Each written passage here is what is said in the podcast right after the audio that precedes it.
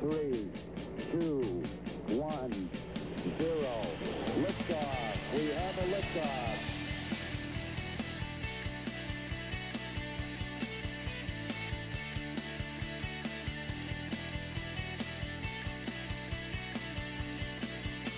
Bueno, Carlos, muchas gracias por estar hoy con nosotros, que nos has abierto tu despacho. Muchas gracias, nada, un placer.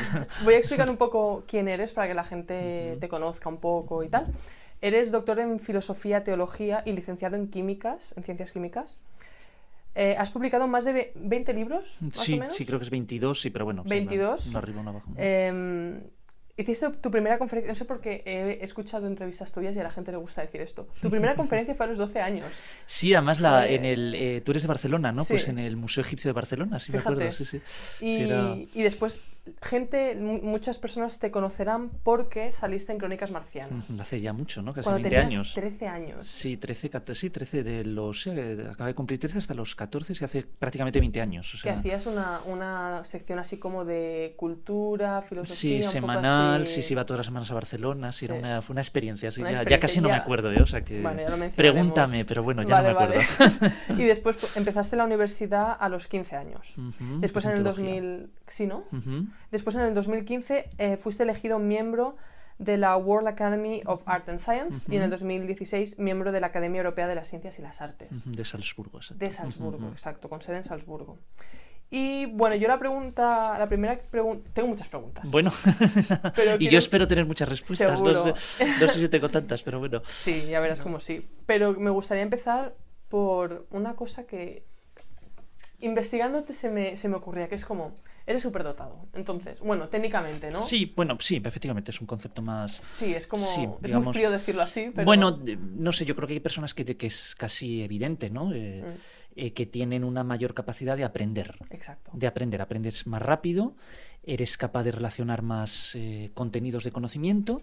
Pero bueno, luego hablaremos porque hay una distinción muy interesante entre capacidad, alta capacidad cognitiva y creatividad. O sea, Mm. no hay una correlación a partir de ciertos niveles. Ese es un Eso tema que a mí me interesa mucho. Ah, pues ya lo... Eh, lo pero bueno, efectivamente sí, sí, cuando iba a la televisión pues era, era lo que más El llamaba la atención. Sí, el niño prodigio, el niño superdotado. Exacto. Ya estoy en otra etapa, pero bueno, siempre es interesante sí. ver la evolución, ¿no? De Entonces mi pregunta es, así como alguien que es muy bueno en el fútbol, por ejemplo, o en algún deporte, o en la música, se da cuenta en el día a día de, ostras, yo esto lo hago mejor, o son, ya no mejor, sino diferente, que, que absorbe esa disciplina, ese arte o deporte de manera diferente, tú en tu día a día te das cuenta que tu cerebro también funciona diferente del resto de la gente. O sea, Mm. Yo qué sé, si estás leyendo, ves, ah, y esto lo he hecho en 5 minutos y la- los demás tardan 15, no sé. Sí, bueno, en el caso de la lectura además es, es casi, el- es, es a veces eh, muy doloroso, porque yo cuando leo un buen libro, un libro muy interesante, puede ser en filosofía o en ciencia o en literatura o en poesía, a veces con leer un solo párrafo me surgen tantas ideas, o sea, el estímulo es tan poderoso que es terrible, tengo que cerrarlo y enseguida me apunto ideas, me Vale. apunto sugerencias, o sea, es un proceso, para mí cada vez leer es más costoso, porque en cada párrafo, que por supuesto tiene sustancia, eh, y por desgracia no, el número de libros que tienen esa sustancia no es, no es tan relevante, de hecho a veces eh, disminuye de una manera vertiginosa ¿no? cuando estás en ciertos campos, pero es increíble, ¿no? O sea, a veces yo siempre tengo que, me, me mando mensajes al móvil, me, Las me notas, escribo ¿no? notas porque se te ocurren ideas, o dices, ah, esto qué interesante, tengo que reflexionar más, o esto me viene bien para el artículo que estoy... Es decir, eh, uno funciona mucho por estímulo-respuesta, por supuesto. A veces el estímulo brota de ti mismo, que es la automotivación, y yo creo que eso existe y es muy importante, y hay personas que son capaces de desarrollarla más. Yo me considero una persona siempre muy motivada, nunca me canso, siempre tengo que seguir, incluso cuando he terminado un proyecto ya estoy pensando en el siguiente, eh, es como Sísifo, ¿no? O sea, subes hasta arriba la- con la piedra, pero luego se cae y tienes que volver, es una concatenación interminable, pero muchas veces funcionó con esos estímulos externos, una conferencia o eh, pues en Oxford he conocido a tal eminencia que hablando en una conversación, en una cena me ha dado tal idea, o al leer un artículo, un paper, un, eh, un libro, y funciona muchísimo con, con ese estímulo. Entonces, es cierto que a veces te das cuenta de que hay otras personas que, eh, expuestas a los mismos estímulos, no en ellas no se desencadena ¿no? Esa, ese caudal de actividad. Eh, sí, o sea, yo sobre todo cuando era un niño, ahí es verdad que es donde sentía una me sentía muy diferente, ¿no? Es decir, una simetría tajante. Era casi como una cordillera a veces entre, eh, entre las personas de mi edad y eh, me sentí muy solo porque no podías hablar, o sea, tú tenías unos intereses, unas preguntas y no podías hablar prácticamente con nadie. Ibas a las profesoras, me acuerdo, en el recreo, que a mí no me gustaba salir al recreo, y me decían, las que cuidaban el patio, me decían, no, no, es que tú tienes que jugar con los niños. Y yo quería hablar con ellas, o sea, a ver si podía absorber más, a ver, podía absorber, porque yo siempre me he considerado un eh, muy deseoso, no ha habido de absorber de quien eh, puedas aprender, ¿no? Yo creo que de todos puedes aprender, a todos puedes enseñar algo. Y, pero claro, es verdad que luego conforme ya creces, ya sí es más fácil encontrar personas parecidas a ti. Y en ese sentido yo me considero un privilegiado porque también he construido un círculo de amistades, de relaciones, no solo en España, en otros sitios, donde ya no tengo ese problema, ¿no? Sino que... Y además es muy importante siempre buscar a personas que estén por delante de ti. Mm. Es decir, que sean más sabias, que sean más creativas, que sean más... Porque al final tú te beneficias de ellas, ¿no? Y, en ese sentido sí me considero muy afortunado, ¿no? Tanto en, y a veces si no las encuentras en España, en, en otro país, y he tenido la fortuna de viajar a muchos sitios, y eh, ya, me, ya es distinto.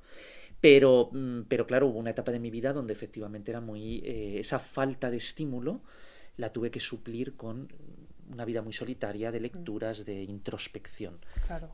Y es curioso que digas, alguien como tú, digamos que pues has escrito muchos libros, tienes muchas referencias, eres muy activo en el mundo, sobre todo intelectual, em, que digas que quieres tener gente mejor que tú en ciertas disciplinas alrededor, porque hay pues mucha gente que, que, quizá pensaría lo contrario, ¿no? Que es, soy el superdotado, tengo la inseguridad de que si alguien es mejor que yo, me va a dejar mal, ¿no? Entonces, ¿qué opinas de, bueno, esto?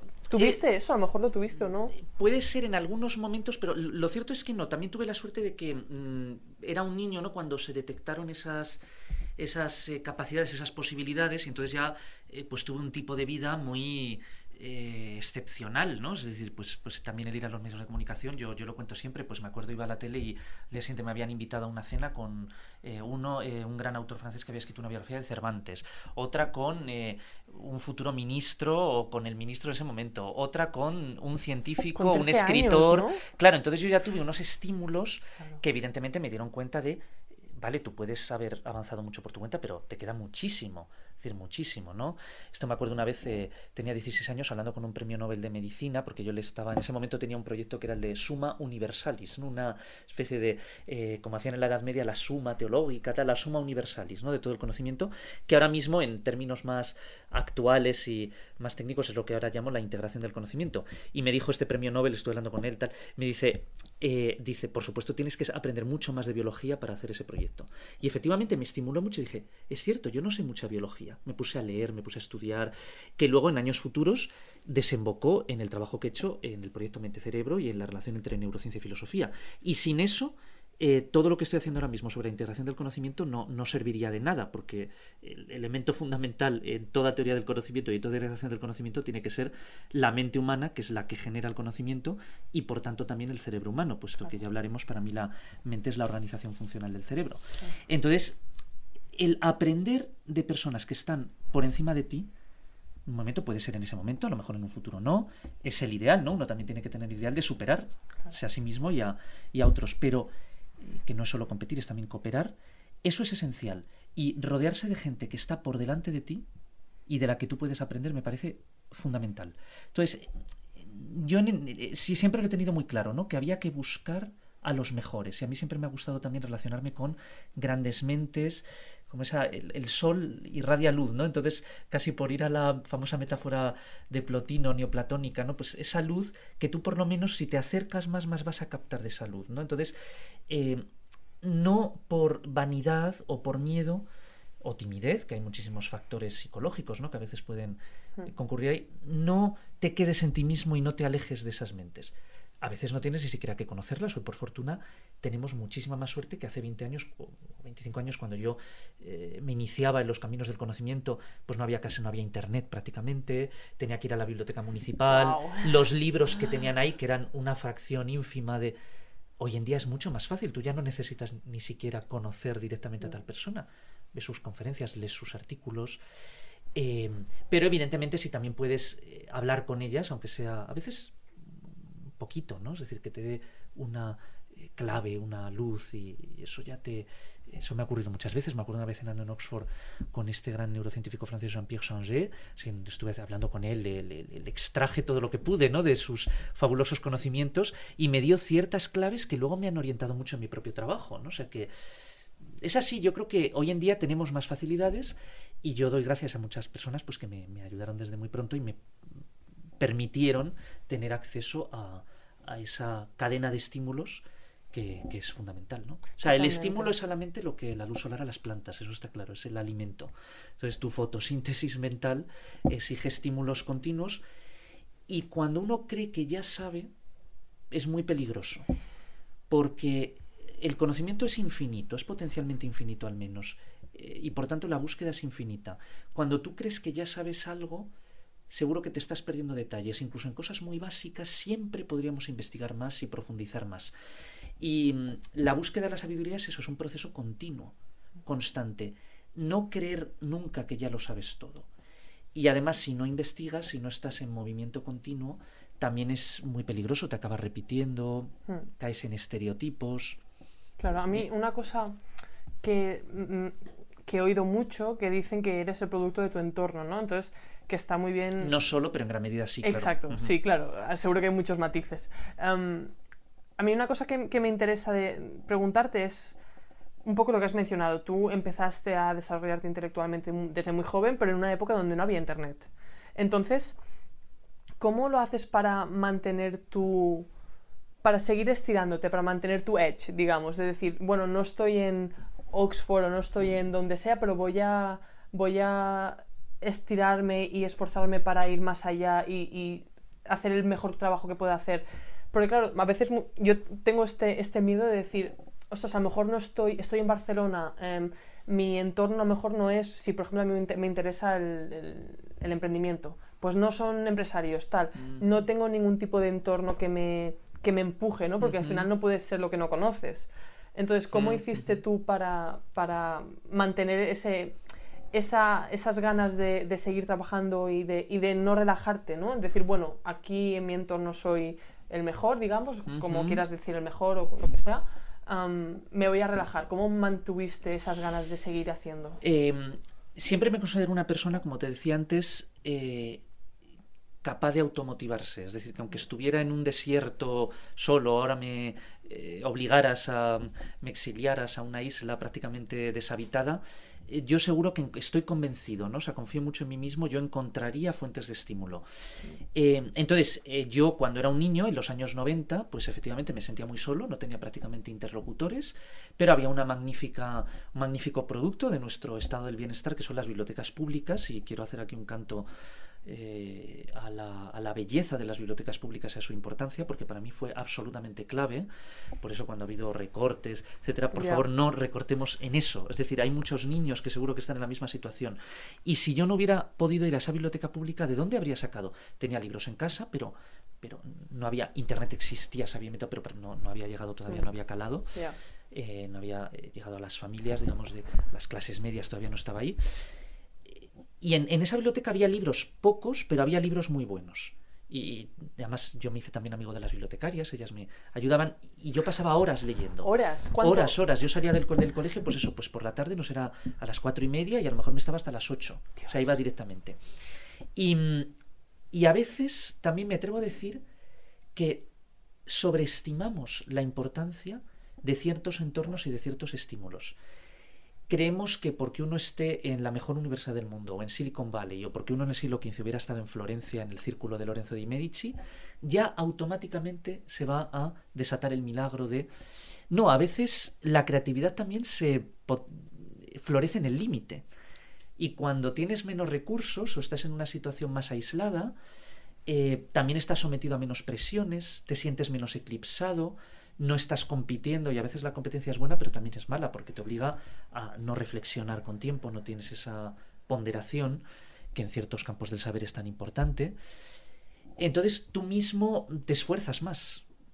O sea, a hmm, veces es como un balance, ¿no? Es un balance. Es cierto que, por supuesto, cuando tienes eh, grandes posibilidades de estímulo, aprovechalas. Es decir, si estás en Harvard, en Princeton, en Oxford o en, eh, en, tecnología en Silicon Valley, Stanford, etcétera, por supuesto. Pero también he conocido a mucha gente que ha ido a esos entornos y no lo ha aprovechado bien, ha sido saturada por el estímulo. La Esto es como el sistema se ha saturado, ¿no? Porque hay demasiado estímulo. Sí. Eh, es un óptimo, porque si tienes a veces demasiado estímulo te puedes saturar Mm. y entonces ya no reaccionas. Y uno también se puede intimidar, ¿no? El, eh, pues estar rodeado de los mejores del mundo y dices que voy a poder aportar yo, eh, eh, pues, pues te deprimes y no haces nada y ya vas simplemente a... ya, ya, ya, ya estás en la retaguardia, ¿no? Ya Mm. no te pones en la vanguardia. Sí. Eh, ya no marcas tú el ritmo. Entonces no hay una regla general, pero yo lo que sí diría es que eh, uno tiene primero que confiar en sí mismo, uno no tiene que dejarse intimidar por ciertos sitios de prestigio de tal. El conocimiento, la ventaja es que no hay principio de autoridad. Es decir, la, ¿Qué quieres en la verdad y en la búsqueda del conocimiento no hay principio de Mm, autoridad. que todo el si uno tiene una idea interesante y tiene una crítica interesante, aunque esa persona sea el gran divo eh, de ese campo, la puede mandar ahora mismo, es mucho más fácil que antes, puede mandar un artículo, puede mandar el libro a una editorial. Es más difícil, efectivamente, si tú eres profesor en Oxford, en una universidad o ya eres reconocido, te van a publicar con más facilidad, pero no hay nada prescrito. Es decir, si tú tienes una idea interesante y es correcta, o por lo menos es interesante y genera debate y es eh, persuasiva, adelante, no te dejes intimidar. Eso sería el tema. Y claro, el mundo del emprendimiento yo no me dedico a ello, pero, pero eh, sí, sí conozco a bastante gente que trabaja y a mí me, me atrevo a decir que hay algo parecido, ¿no? Es decir, que efectivamente ha- hay personas que piensan que por estar en tal contexto ya, por osmosis, sin hacer prácticamente nada, ya les va a venir esa iluminación celestial. En absoluto. Lo que pasa que, claro, si tú estás en una plataforma, es como eh, donde tienes ya más posibilidades, eh, pues es más fácil, se maximizan las probabilidades de que puedas hacer algo importante.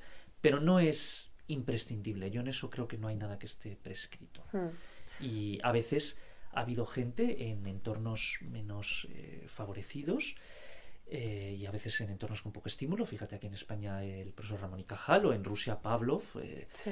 eh, y sin embargo hicieron grandes contribuciones al conocimiento. O en filosofía, Immanuel Kant, pues tú fíjate dónde estaba. Sí. Era una universidad, digamos, no era de primer orden, desde No, luego, sí, y, y estuvo muy aislado. Es verdad.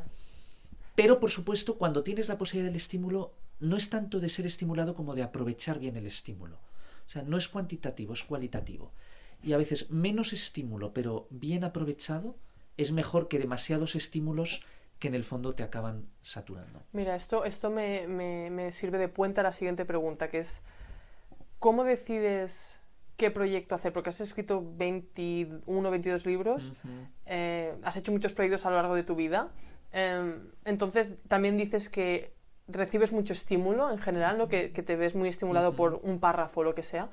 Em, entonces, ¿cómo decides sobre qué estímulo avanzas y dices voy a centrarme en esto Mm, y una- qué no? Llámale estímulo, llámale proyecto Sí, para buena otra pregunta. Sí, ¿qué principio de selección aplicas, Sí. no? Para... Em, claro, no hay una... eh, evidentemente hay algunos que te vienen, son, digamos, estímulos externos muy claros, ¿no? Y alguien te, te sugiere, oye, mira, estoy en esto, ¿por qué no trabajas en esto? ¿Por qué no tal? O este libro, ¿por qué...?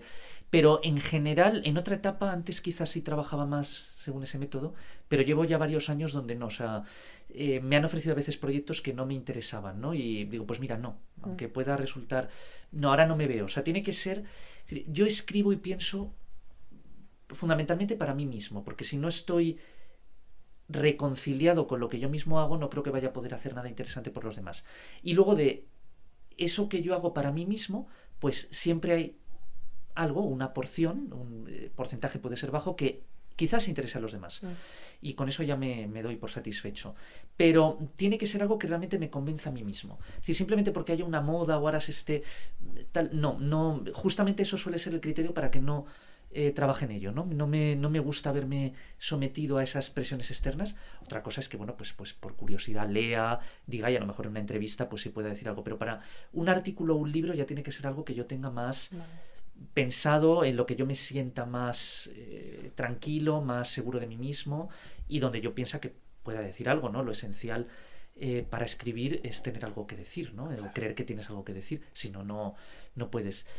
Em, entonces, y sobre todo yo además digo, eh, la creatividad no es algo que, si fuera predecible y hubiera una regla, eh, no sería creatividad. Por eso soy muy escéptico con gente que vende eh, cursos de creatividad. Bueno, te pueden enseñar ejemplos o te pueden orientar, pero que nadie nos engañe, nadie tiene ninguna receta. Otra cosa es que puedas hacer una reflexión neurocientífica sobre las bases, los correlatos neurales de los procesos creativos, o sobre la filosofía de la creatividad, de lo que supone la creatividad eh, como apertura de nuevos horizontes para la mente humana, de eh, cuestionamiento de los principios básicos, de resolución de paradojas. Eso sí, pero la receta para la creatividad no existe, entre otras cosas porque depende de tus circunstancias, de tu entorno, de quién eres tú en concreto, de qué conocimientos ya acumulas, de cómo es tu mente, eh, cuán flexible es tu mente, etc. Entonces también hay que dejarse muchas veces hay que dejar espacio, ya sé que puede sonar, entonces, uy, pues no me estás dando una regla concreta. Claro, es que no quiero darte una regla concreta. Que dejar espacio para la sorpresa, no perder ciertas sorpresas, ¿no? Que a veces pueden venir ciertos mini estímulos, ¿no? Que a veces desencadenan un, eh, un proceso, ¿no? Como que el sistema pasa por un umbral y, ya eso alcanza velocidad de escape, una, pequeña chispa, exacto, y me encanta esa, ese término, esa luz, ¿no? Que se mm. enciende muy de manera súbita. Eh, y eh, no es malo a veces no estar haciendo nada en concreto. O sea, tener, eh, sí, me explico, evidentemente uno tiene un sistema base, ¿no? Digamos, default, ¿no? O sea, tienes como un, una base que es lo que tú tienes que hacer. Por ejemplo, si eres profesor universitario, tú tienes que dar X clases. Eso ya es tu base es lo que tú tienes que hacer. Te puedes sentir útil porque ya vas a dar esas clases. Tienes que darlas de la mejor manera posible. Pero luego a veces estar siempre en, uy, no, es que estoy todo el rato en conferencias, estoy todo el rato en tal, estoy yendo tal, estoy... A veces tienes que dejar tiempo para eh, pensar y procesar los estímulos. Mm. Y no estar exactamente embarcado siempre en actividades. Porque yo he conocido a mucha gente que se embarca demasiado en actividades porque se teme a sí misma, teme ah. su soledad, teme pensar eh, y yo creo que nada interesante y nada grande puede surgir si no hay un gran pensamiento detrás. Eh, y no has pensado grandemente sobre ello. Y claro, también, y no, primero, no pasa nada si no te surge ninguna idea, ya surgirá y no, es decir, no hay ninguna obligación, no hay un contrato, te digas, tengo que hacer esto, ¿no? Eh, no hay esa necesidad, aunque la sociedad a veces nos prima. y por eso es también muy negativo mirarse solo en el espejo de los demás. Es mm. incluso infantil, ¿no? Es decir, uno tiene que mirarse en su espejo y tiene que mirarse en grandes espejos, pero no tiene que estar todo el rato mirándose en otros espejos, tiene que aprender también a conocerse. Pero para que te surjan ideas, yo creo que tienes que estar en un... Eh, tiene que haber una cierta... o es un equilibrio entre paz, paz interior y exterior, que tú tengas una tranquilidad, puedas reflexionar, y sanas perturbaciones externas, no podemos llamarlo así. Es decir, eh, es útiles perturbaciones externas. Pues de repente, eso, tal conferencia a la que vas, mm. Eh, por supuesto, los libros, y uno siempre es bueno leer mucho, con límites, ¿no? O sea, la gente me pregunta, ¿tú lees mucho? Digo, es lo que te decía antes, leo mucho de poco. O sea, a veces, ¿sabes? Como que... Eso lo decía Seneca. Decía, tenemos que ser, em, tenemos que frenarnos un poco en, intentar conocer a todos los autores. Es que que los mejores. Exacto, justo. Y es el, el eh, paucas et matura, decía el famoso matemático Gauss, ¿no? Pocas pero maduras y eh, creo que era de Santo Tomás de Aquino, non multas et multum, ¿no? No muchas cosas, sino mucho. Bueno, esa condensación. Hay una etapa donde es una etapa de expansión, eh, pero luego tiene que haber también una etapa de concentración, ¿no? De sístole diástole casi. Entonces, no hay que tener miedo al aburrimiento. Mm. O sea, el aburrimiento a veces es muy creativo. Eh, siempre y cuando tú estés abierto, ¿no? Los, las antenas las tienes que tener siempre encendidas, los ojos los tienes que tener abiertos. Pero muchas veces no hay que temer esa inacción, incluso decir, oye, si estás dando, ¿en qué estás? Pues mira, ahora mismo no estoy en nada, estoy leyendo así cosas, pero todavía no estoy preparándome, no pasa absolutamente nada. Y en la sociedad actual hay un peligro muy grande que es por quedar bien o por dar la impresión de que estás continuamente en movimiento, entrar en un círculo que no te lleva a nada. O sea, es un giro no de 180, sino de 360 grados, que en el fondo no te permite llegar a ninguna caso uno tiene que aprender a descubrirlo, ¿no? Esto no son reglas algorítmicas, ya digo, los eh, científicos, los filósofos, los historiadores pueden intentar descubrir ciertas, ciertos patrones comunes en las grandes manifestaciones de creatividad humana. Y a mí eso es un tema que me fascina. Pero nunca hay una regla absolutamente común. Entonces, eh, porque siempre cambian los contextos. Claro, mucha intuición y es... Y la intuición es sagrada, la intuición es un tesoro divino. Conectarse con uno mismo. Y no hay que temer la intuición, Mm. porque muchas veces un exceso, yo me considero muy racionalista en muchas cosas, pero por fortuna tenemos la intuición que siempre va más allá de la razón. Es que a veces se puede ¿eh? equi- equivocar, pero bueno, luego ya la podrás corregir. Sí, pero mejor equivocarse en tu intuición. No es lo tipo que dice, mejor equivocarse en algo que decides tú hacer que no en algo que te dicen hacer En por mi escala cognitiva, lo que está por encima de todo, en la cúspide del Everest cognitivo, es la creación de nuevas ideas. Desde luego, porque es lo más difícil. Lo más difícil es que se te ocurra una idea. Que esa idea sea útil, evidentemente eso ya es lo que tiene que determinar un análisis ya más racional, más eh, ecuánime, menos quizás entusiasta. Pero lo primero es más difícil. Es muy que se te ocurra, porque luego la razón es algo más, es casi mecánico. Tú aplicas un proceso racional y o, o te engañas a ti mismo o la razón te dicta esto. Mm. Entonces, si sigues esa línea lógica, premisas, consecuencias, no hay más. Pero, ¿qué pone en marcha las premisas? Es aleatorio esa casi. intuición, ¿cómo se te ocurre? Sí, Entonces, hay patrones, pero hay un elemento de aleatoriedad. Sí. Lo que pasa es que se puede cultivar. Yo creo que hay intuiciones más eh, eh, pulidas, más Mm. aquilatadas, entonces eso uno tiene que cultivarla también. Sí, sobre todo, muy curioso todo lo que dices, sobre todo en el, en el siglo XXI donde vivimos, ¿no? Que quizá no se puede decir qué se puede hacer para tener nuevas ideas, pero quizá se puede decir qué no deberíamos hacer para... para porque, por ejemplo, Instagram, todo el- lo que dices de estar todo el día haciendo cosas, realmente te hace ser más reactivo al mundo y no Totalmente. proactivo. Entonces, estar en Entonces ya no controlas tu propio... Claro. Primero, ya no controlas el estímulo, porque lo importante del estímulo no es... La grandeza de la mente humana es que el estímulo no tiene por qué generar una respuesta inmediata. Esto no es como el famoso martillo en la rodilla, que es un sistema eh, involuntario automático. Si tú golpeas en la rodilla va a subir. No, eso es estímulo-respuesta en el mecanismo más primario. Pero en las em, funciones cognitivas superiores, en las facultades mentales más elevadas, lo bueno es que el estímulo no tiene por qué desencadenar una respuesta directa. Tú te puedes apropiar de ese estímulo. Entonces, cuando estamos expuestos a esta vorágine, ¿no? De, de donde, en un mundo donde hay tanta, tanto, tanta información, tanto estímulo, que te tiene que generar directamente una respuesta, es terrible. Porque lo importante no es toda la información que recibas. En este mundo hay mucha, mucha información, pero poca comprensión. Y para desarrollar esa comprensión exige analizar eh, los estímulos eh, y ser libre con respecto a ellos. Y eso también te va a ayudar a ti a generar tu propio estímulo. Desde dentro, Totalmente. ¿no? Que ya no es eh, un input externo, sino que es un input interno. Y esa es la forma suprema, ¿no? Donde ya no dependes de circunstancias externas. Totalmente. Yo, de hecho, estoy en esa fase de que estuve un año y medio leyendo un montón y ahora estoy en una fase de que si leo demasiado me agobio y, y me, y me enfado conmigo misma porque siento, ¿esto lo estoy pensando yo o lo estoy pensando porque lo he leído en un libro? O sea, no proceso Y la lo bueno también de llegar a esa fase es que a lo mejor ahora ya solo vas a leer lo realmente bueno. Claro. Y entonces ya distingues muy bien.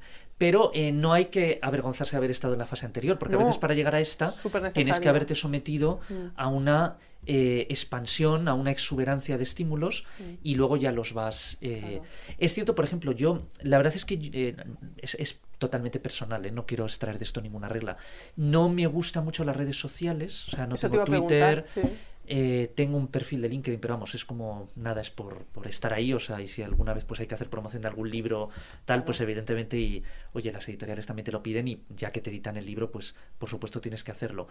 Facebook creo que solo miro de vez en cuando para cumpleaños, pero no, eh, no soy muy activo en redes sociales. ¿Por qué? Eh, entiendo perfectamente las otras posturas, ¿eh? y depende también del, de en qué trabajes o de a qué te dediques. Eh, porque no te deja reflexionar, ¿no? O sea, te, te obliga a ser más lapidario, a veces a ser más impulsivo y no a reflexionar.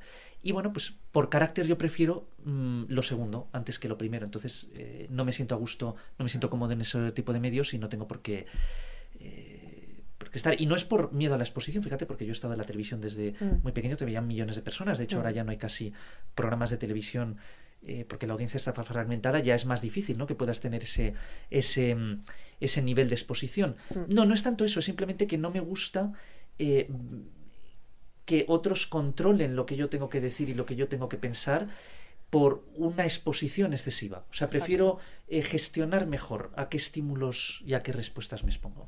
Eso es muy importante y es un patrón de comportamiento que mucha gente a la que yo admiro y tal también hace. O sea, no es una cosa, digo para los que estén escuchando, viendo que, que no es una cosa personal tuya, que esto lo he oído en muy, mucha gente que Pues lo mira, hace. me reconforta. Ya digo, no, no, Sí, no sí. veo, o sea, no, no creo que no indica para nada. Yo conozco a eh, incluso grandes pensadores y personas con ideas muy profundas que están también en, redes sociales. Es No pasa nada. ¿no? Y- Pero yo creo que uno tiene que aprender a conocerse y decir, pues mira, no, el que yo estuviera en Instagram y estuviera poniendo fotos, ahora acabo de hacer varios viajes, estaba en China, estuve también el año pasado en Israel. eh, Pues, ¿y, y para qué? O sea, a lo mejor en un futuro, si puedo escribir un libro de mis viajes y de las reflexiones que me ha suscitado estar en eh, Pekín o en Xi'an o en Jerusalén, y, y- y hablo de ello y pongo alguna foto, si acaso, pero no. ¿Por qué tengo que estar en todo momento informando a otras personas de dónde estoy? Quiero que lo sepan las personas de mi entorno, familiares, amigos, el resto no veo por qué. Claro. Pero bueno, también, es decir, no es que, que quiera criticar al otro, No. en absoluto, simplemente es una elección personal. No me sentiría muy cómodo ¿no? con esa exposición continua. Explícanos un poco, has escrito muchos libros y haces muchos proyectos y eres profesor de universidad, estás muy ocupado. En teoría, hacia, la- hacia, el, hacia el mundo externo parece que haces muchas cosas. Entonces, explícanos un poco cómo es tu día a día. Sí, eh, a mí hay una, una regla que siempre me ha gustado, llevo ya varios años y siempre he soñado ¿no? con ese tipo de, de vida, que es que, y me considero un privilegiado, ¿eh? porque sé que hay gente que, que tristemente, y espero que, que la situación mejore, ¿no? porque tienen trabajos que es imposible que ames ese trabajo, ¿no? Yo digo, lo triste de nuestra sociedad es que la mayor parte de la gente no puede amar su trabajo. Es imposible. Es utópico y eh, además estas eh, consignas a veces ideológicas, ¿no? Que nos dan, no, es que tú en tu trabajo tienes que hacerlo de maravilla y amar tu trabajo y estar muy en tu pasión, Mira, sí. es eh, absolutamente hipócrita que digas eso Sí. cuando tú tienes un trabajo privilegiado y hay gente que está en trabajos terribles, eh, muy poco remunerados, muy poco reconocidos. Entonces no, no empezamos a hablar con esas jergas de a veces de escuela de negocio, ¿no? Muy que, que la verdad es que no me, me, me enervan a veces, ¿no? No, es decir, pero, pero yo me siento un privilegiado porque en realidad yo no considero que trabaje, yo hago lo que me gusta, es decir, que yo estaría haciéndolo en cualquier caso, que es buscar el conocimiento, reflexionar sobre el conocimiento, intentar crear ideas y transmitir el conocimiento. Entonces me considero un privilegiado porque estoy en todas esas fases. Doy clase eh, y la interacción con los alumnos es muy importante porque aprendes enseñando, ¿no? Ya lo decían Sí. los clásicos de Oquendo Disques, pero es que es verdad, yo lo he comprobado. Y de hecho, cuando más aprendes es cuando algún alumno te enseña a ti. Porque o te corrige o te dice, pues he leído recientemente o qué le parece, o te plantea una pregunta que te obliga a ti a reflexionar. Eh, y eso me parece muy, muy importante y muy, y muy interesante, eh, tanto desde un punto de vista egoísta, ¿no? de que tú mismo aprendes, como desde un punto de vista de la transmisión del conocimiento, de nuestra labor en la sociedad, que es ayudar, eh, crear, transmitir, compartir. ¿no? Eh, y luego, sobre todo, buscando, pensando, estudiando, eh, creando ideas, eh, integrando ideas, relacionando. en eso me siento muy privilegiado. Y hay elementos de rutina, pues cuando tienes el semestre, pues los lunes a tal hora, a tal hora tengo clase de teoría del conocimiento. Pero luego la mayor parte de mis días son distintos. O sea, siempre hay cosas nuevas, ¿no? Pues un día puede ser que a lo mejor pasa por Madrid eh, tal profesor y has quedado a comer o a cenar con ese profesor. Otro puede ser eh, que no tengo nada y entonces simplemente estoy leyendo o doy un paseo y escribiendo. Eh, y además yo soy bastante perfeccionista cuando escribo, entonces eso exige que me encierre varias horas. Otro puede ser que hay tal conferencia y me paso por ella, de alguna de estas fundaciones que tenemos en Madrid y organizan eventos interesantes. Otro puede ser que cojo el coche y me quiero ir a ver, eh, me encanta recorrer lugares históricos eh, de España y entonces me he recorrido prácticamente toda España. He estado ya en todas las provincias y me queda algún patrimonio de la UNESCO, unos, eh, unas pinturas rupestres que hay en la frontera entre Portugal y, España, pero he estado en todos los demás. Es que hace poco estuve en los dólmenes de Antequera que me quedaban, pues eso también lo hago. Eh, si me surge la oportunidad de ir a una conferencia fuera de España, pues, eh, pues también, o visitar un país. Eh, intento que sea distinto, combinar elementos de rutina con elementos inesperados, con elementos de vacío, de decir, pues ahora tengo toda esta tarde libre y no me da miedo tener la tarde libre. Me voy a poner a leer este libro, o voy a, poner a, corre- a ponerme a corregir este texto, o eh, voy a leer tranquilamente, o voy a dar un paseo eh, por algún parque y así o me Sin voy a la sierra. de- sin ningún tipo de objetivo. Exacto. Y a veces Vale. es bueno tener objetivos y lo más difícil en la vida es buscar un buen objetivo, evidentemente un buen propósito, pero a veces es bueno no tener objetivos para que los objetivos vengan a, vengan a ti. Mm. Es decir, yo siempre pienso que eh, siempre puede haber un acoplamiento. Los objetivos están ahí flotando, digamos, y tú estás buscando. Y a veces eh, surge el acoplamiento, a veces no, pero para que surja el acoplamiento, si tú ya tienes excesivamente prediseñados esos objetivos, como si hubiera una armonía preestablecida, pues no te vas a abrir a nada nuevo. No, ya vas a estar secuestrado por tus expectativas iniciales. No das un salto a nuevas expectativas.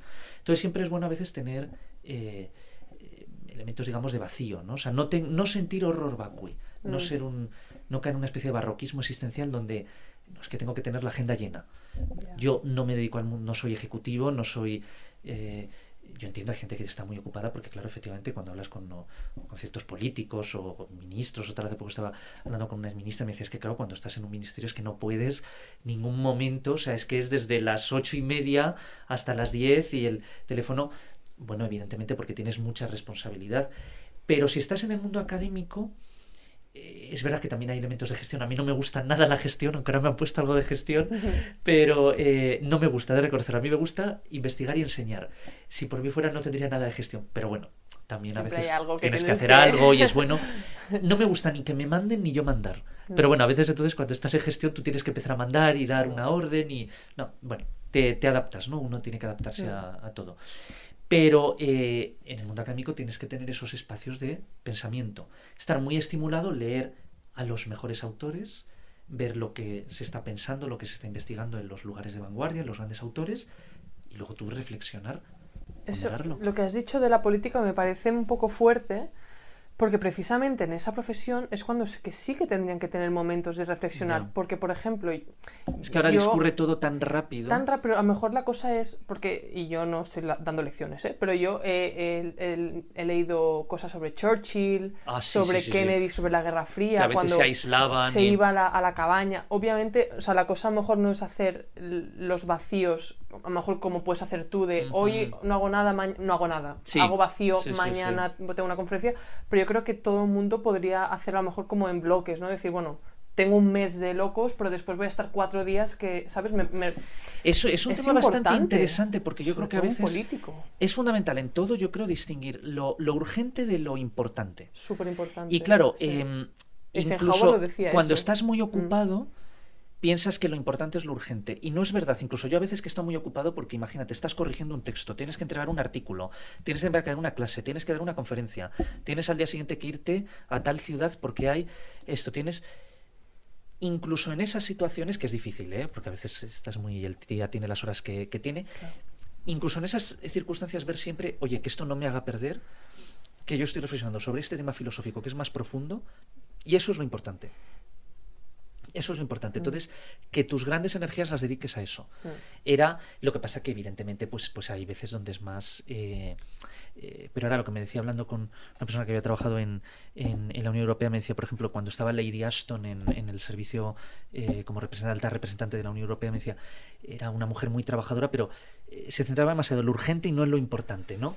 Y dices, y claro, y, y en ciertos puestos lo que necesitas es visión. Claro. Y la visión, si estás completamente saturado, tienes que alcanzar ahí un equilibrio, ¿no? Claro. Porque si no, no reflexionas sobre... Y yo lo veo a veces, incluso en el mundo académico, a veces pues, pues entramos en cosas demasiado pequeñas, que hay que entrar en ellas también, ¿no? Pero si tal o eh, la edición de no sé qué o el...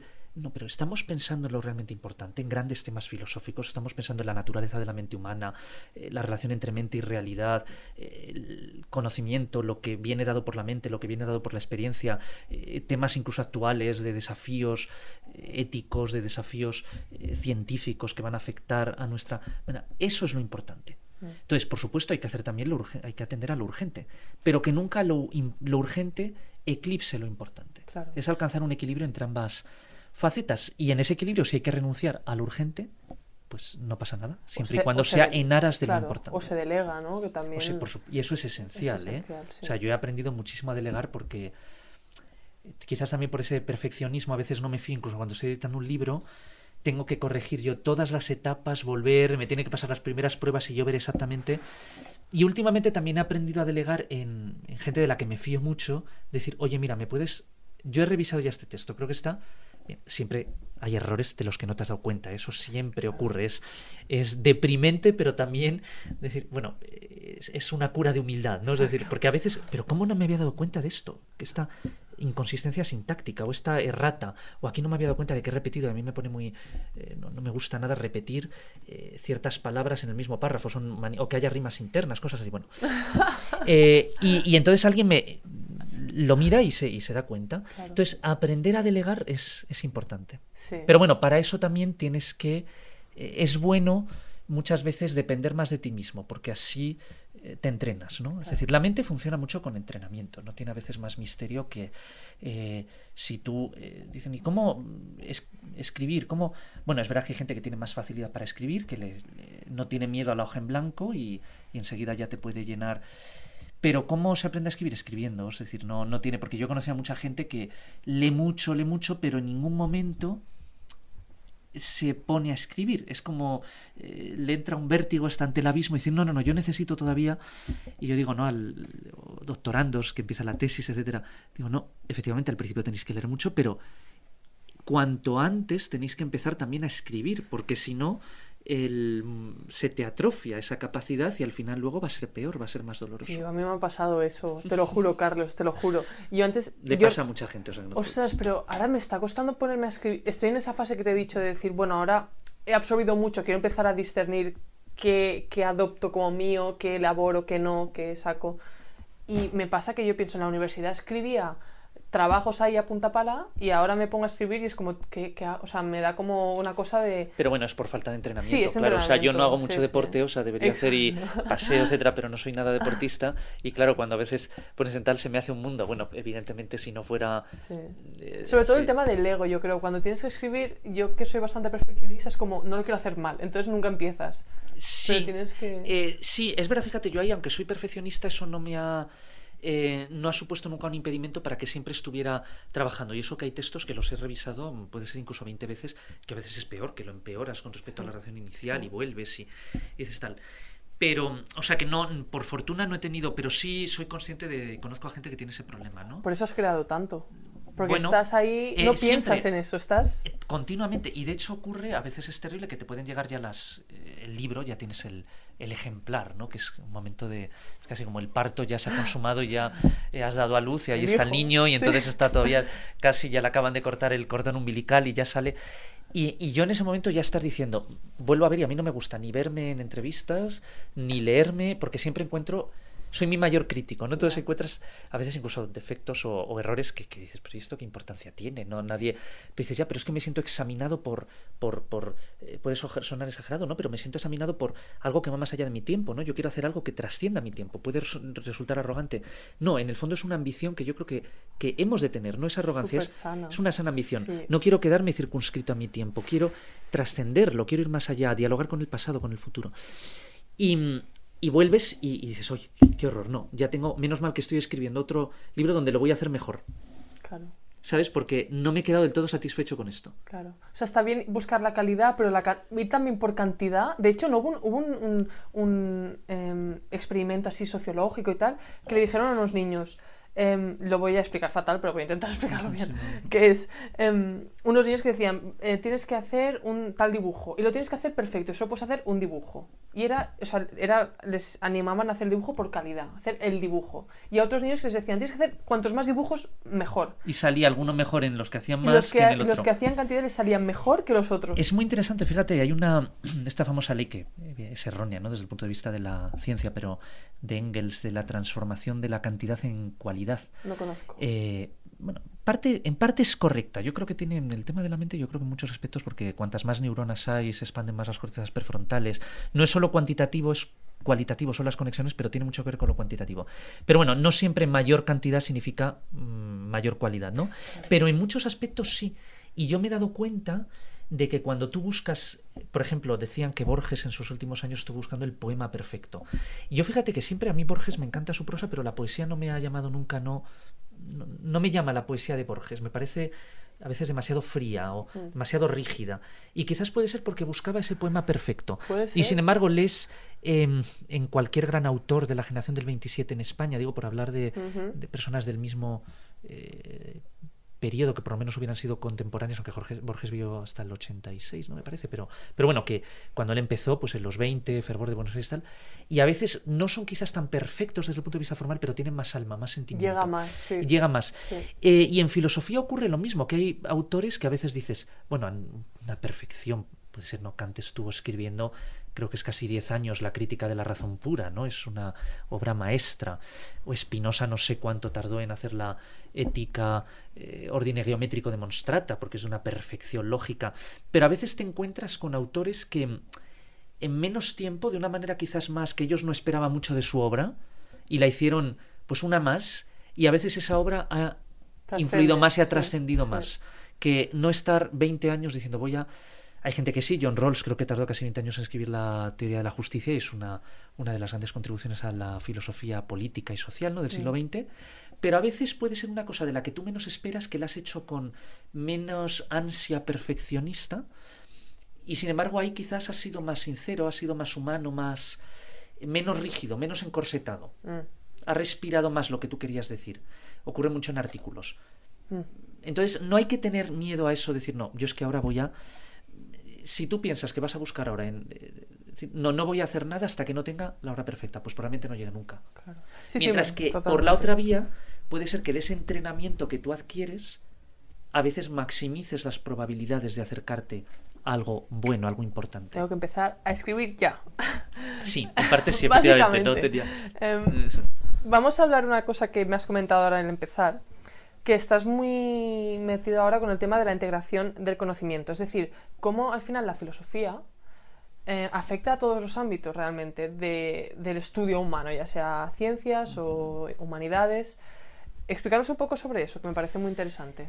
Em, yo soy profesor de filosofía, ¿no? Mi departamento es filosofía, pero siempre, quizás por una, es una cuestión más personal, siempre he tenido intereses muy, muy diversos, ¿no? He sido muy curioso y no puedo evitarlo. Es como se expanden esos rayos y afectan a muchísimos ámbitos y hay temas que no me interesan, no me interesa todo, pero sí hay algunos que, hay varios y heterogéneos que me interesan. Y claro, yo siempre me he planteado también, a mí me gusta mucho la filosofía, yo creo que siempre va a haber personas a las que, eh, decir, que, que- que- que gusten de la filosofía, aunque no tenga una utilidad inmediata según los cánones de utilidad que hoy nos marca un poco el mundo. Y a mí siempre me ha parecido que el mayor espectáculo del, del- del mundo no es eh, ciertas maravillas naturales, es el libre movimiento de la mente humana. Es decir, lo que hacemos cuando pensamos por pensar. Y que desde tiempos, desde los albores de la autoconciencia humana, yo creo que incluso desde el inicio del arte, las pinturas rupestres o en Indonesia me parece que se han descubierto las más antiguas, ya empezó el ser humano a reflexionar, a pensar por pensar, a crear por crear. Em, y por supuesto la filosofía eso alcanza la máxima expresión, ¿no? Cuando con los griegos, aunque yo creo que hay filosofía antes de Grecia, en Egipto, en Mesopotamia y en la India ya tienes elementos de eh, filosofía, ya empezó el ser humano a reflexionar por reflexionar. Y ese es el mayor espectáculo del mundo, creo. Entonces, la filosofía ya está justificada en ese mero pensar por pensar. ¿no? De reflexionar y pensar las grandes cuestiones, pensar el pensamiento, conocer el conocimiento, estar en ese nivel meta, siempre. Y yo creo que ahí, ahí eh, es, es lo que nos hace humanos, en el fondo. Entonces, renunciar a ello y renunciar al arte, renunciar a la filosofía sería renunciar a lo que nos hace humanos, convertirnos en máquinas puramente productivas. Yo no quiero ser eso, yo quiero sobreponerme siempre al estímulo, sobreponerme al contexto, y eso exige pensar por pensar. Pero también yo creo que la filosofía tiene algo que decir a otras ramas del conocimiento. Hay muchas personas que cuestionan la utilidad de la filosofía, es decir, ya, pues si la metafísica vemos que no es capaz de aportar conocimiento, eh, la lógica, pues bueno, podrá seguir analizando ciertas cuestiones, pero efectos prácticos, pues eh, puede reflexionar, pero no es un instrumento, pero en sí no nos amplía el conocimiento sobre el mundo. La ciencia parece ser la única manera que tenemos de aumentar el conocimiento, ¿verdad? La física, la química, la neurociencia, la biología, las ciencias sociales, donde ya surge el término, ¿no? A veces de disciplinas donde podemos tener la duda, ¿no? Eso que decía, creo que era John Nash, ¿no? De sí. una ciencia que tiene que poner el eh, título de ciencia delante de sí es que no es una ciencia, ¿no? Cuando dicen ciencias económicas, pues tengo mis dudas de que, hombre, tiene elementos científicos o aspira a ser una ciencia, pero desde luego no es la física, no es la biología, ¿no? Em, aunque hacen un esfuerzo muy importante, que es intentar comprender los procesos económicos con herramientas racionales y de acuerdo con las evidencias. Lo que pasa que no es una ciencia, desde luego, dura, ¿no? Es muy blanda o blandísima. Y eso ocurre con las sociales. Y dices, ¿la filosofía dónde entra ahí? Bueno, está la ética y la ciencia no nos da una ética. De hecho, pensar que la ciencia nos va a dar una ética es volver a la famosa falacia naturalista, que es confundir el ser con el deber ser. La ciencia nos explica los mecanismos de la realidad, cómo son las cosas, pero no nos dice cómo deben ser las cosas. La tecnología nos dice cuáles son las posibilidades de, las, de ser de las cosas, pero no nos dice cómo deben ser las cosas. Entonces, en ética yo estoy seguro de que ahí siempre va a haber un horizonte de reflexión, un territorio virgen para la filosofía. Y de hecho hay muchas personas en filosofía que trabajan en ética y las llaman incluso a... Eh, sector empresarial también, eh, gobiernos, organismos internacionales, y ahí hay una labor muy importante que los filósofos pueden hacer de analizar eh, claro, los desafíos éticos, los presupuestos de los que partimos a la hora de analizar esos desafíos, qué distintos sistemas eh, éticos existen, etcétera. Y eso es una labor muy importante de la filosofía, analizar los presupuestos, que a veces parece que no. Gente que piensa que las teorías económicas son como si esto fuera una teoría física.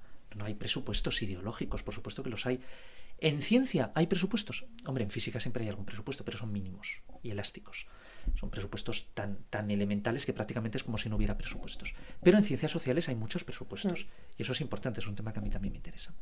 Dices, ¿qué puede aportar la filosofía a las ciencias más duras, digamos, a la eh, física, a la química, a la biología, a la neurociencia? ¿Qué puede aportar ahí la filosofía? Y este es un debate que yo siempre he tenido, porque a mí me gusta mucho la ciencia y admiro profundamente los, descubrimientos científicos. ¿no? Yo sigo revistas, intento leer todas las semanas por lo menos eh, partes de Nature, de Science, de Neuron, de Cell, limitar más a cuatro porque si no se te... A veces Physics Review, si no, no, das abasto, ¿no? Pero por lo menos ver los títulos de los artículos, qué temas está leyendo, si hay uno interesante, pues lo, lo lees.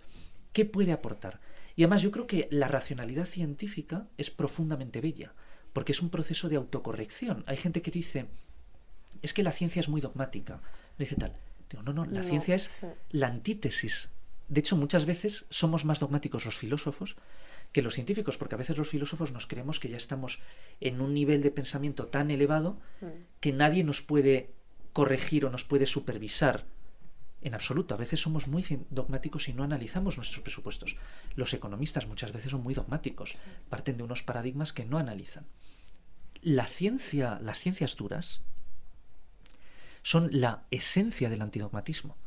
Porque los presupuestos se están continuamente revisando y no pasa nada. Y tú lees ciertos artículos, no, pasa nada. Cuando se creó la mecánica cuántica se puso en cuestionamiento el principio de conservación de la energía. Vos decía, ¿por qué tenemos que cumplir ese principio? Ahora está en cuestionamiento a escala cosmológica y la gente se lo plantea. La conservación de la energía, que parece como la, el paradigma de una verdad científica inalterable. Mm. Es decir, la ciencia la belleza de la ciencia, de la, belleza de la racionalidad científica, a mi juicio, consiste en que está dispuesta a corregirse continuamente y no teme revisar sus presupuestos, siempre y cuando se haga de una manera con dos requisitos, consistencia lógica y eh, evidencias, presentes o futuras, que es cuando tú haces eh, predicciones. ¿no? Y dices, claro, yo admiro la capacidad que tiene la ciencia para avanzar, para crear nuevo conocimiento, para revisar el anterior. ¿Qué pasa con la filosofía? Antes los filósofos participaban en la ciencia y hay filósofos que podían hacer aportaciones.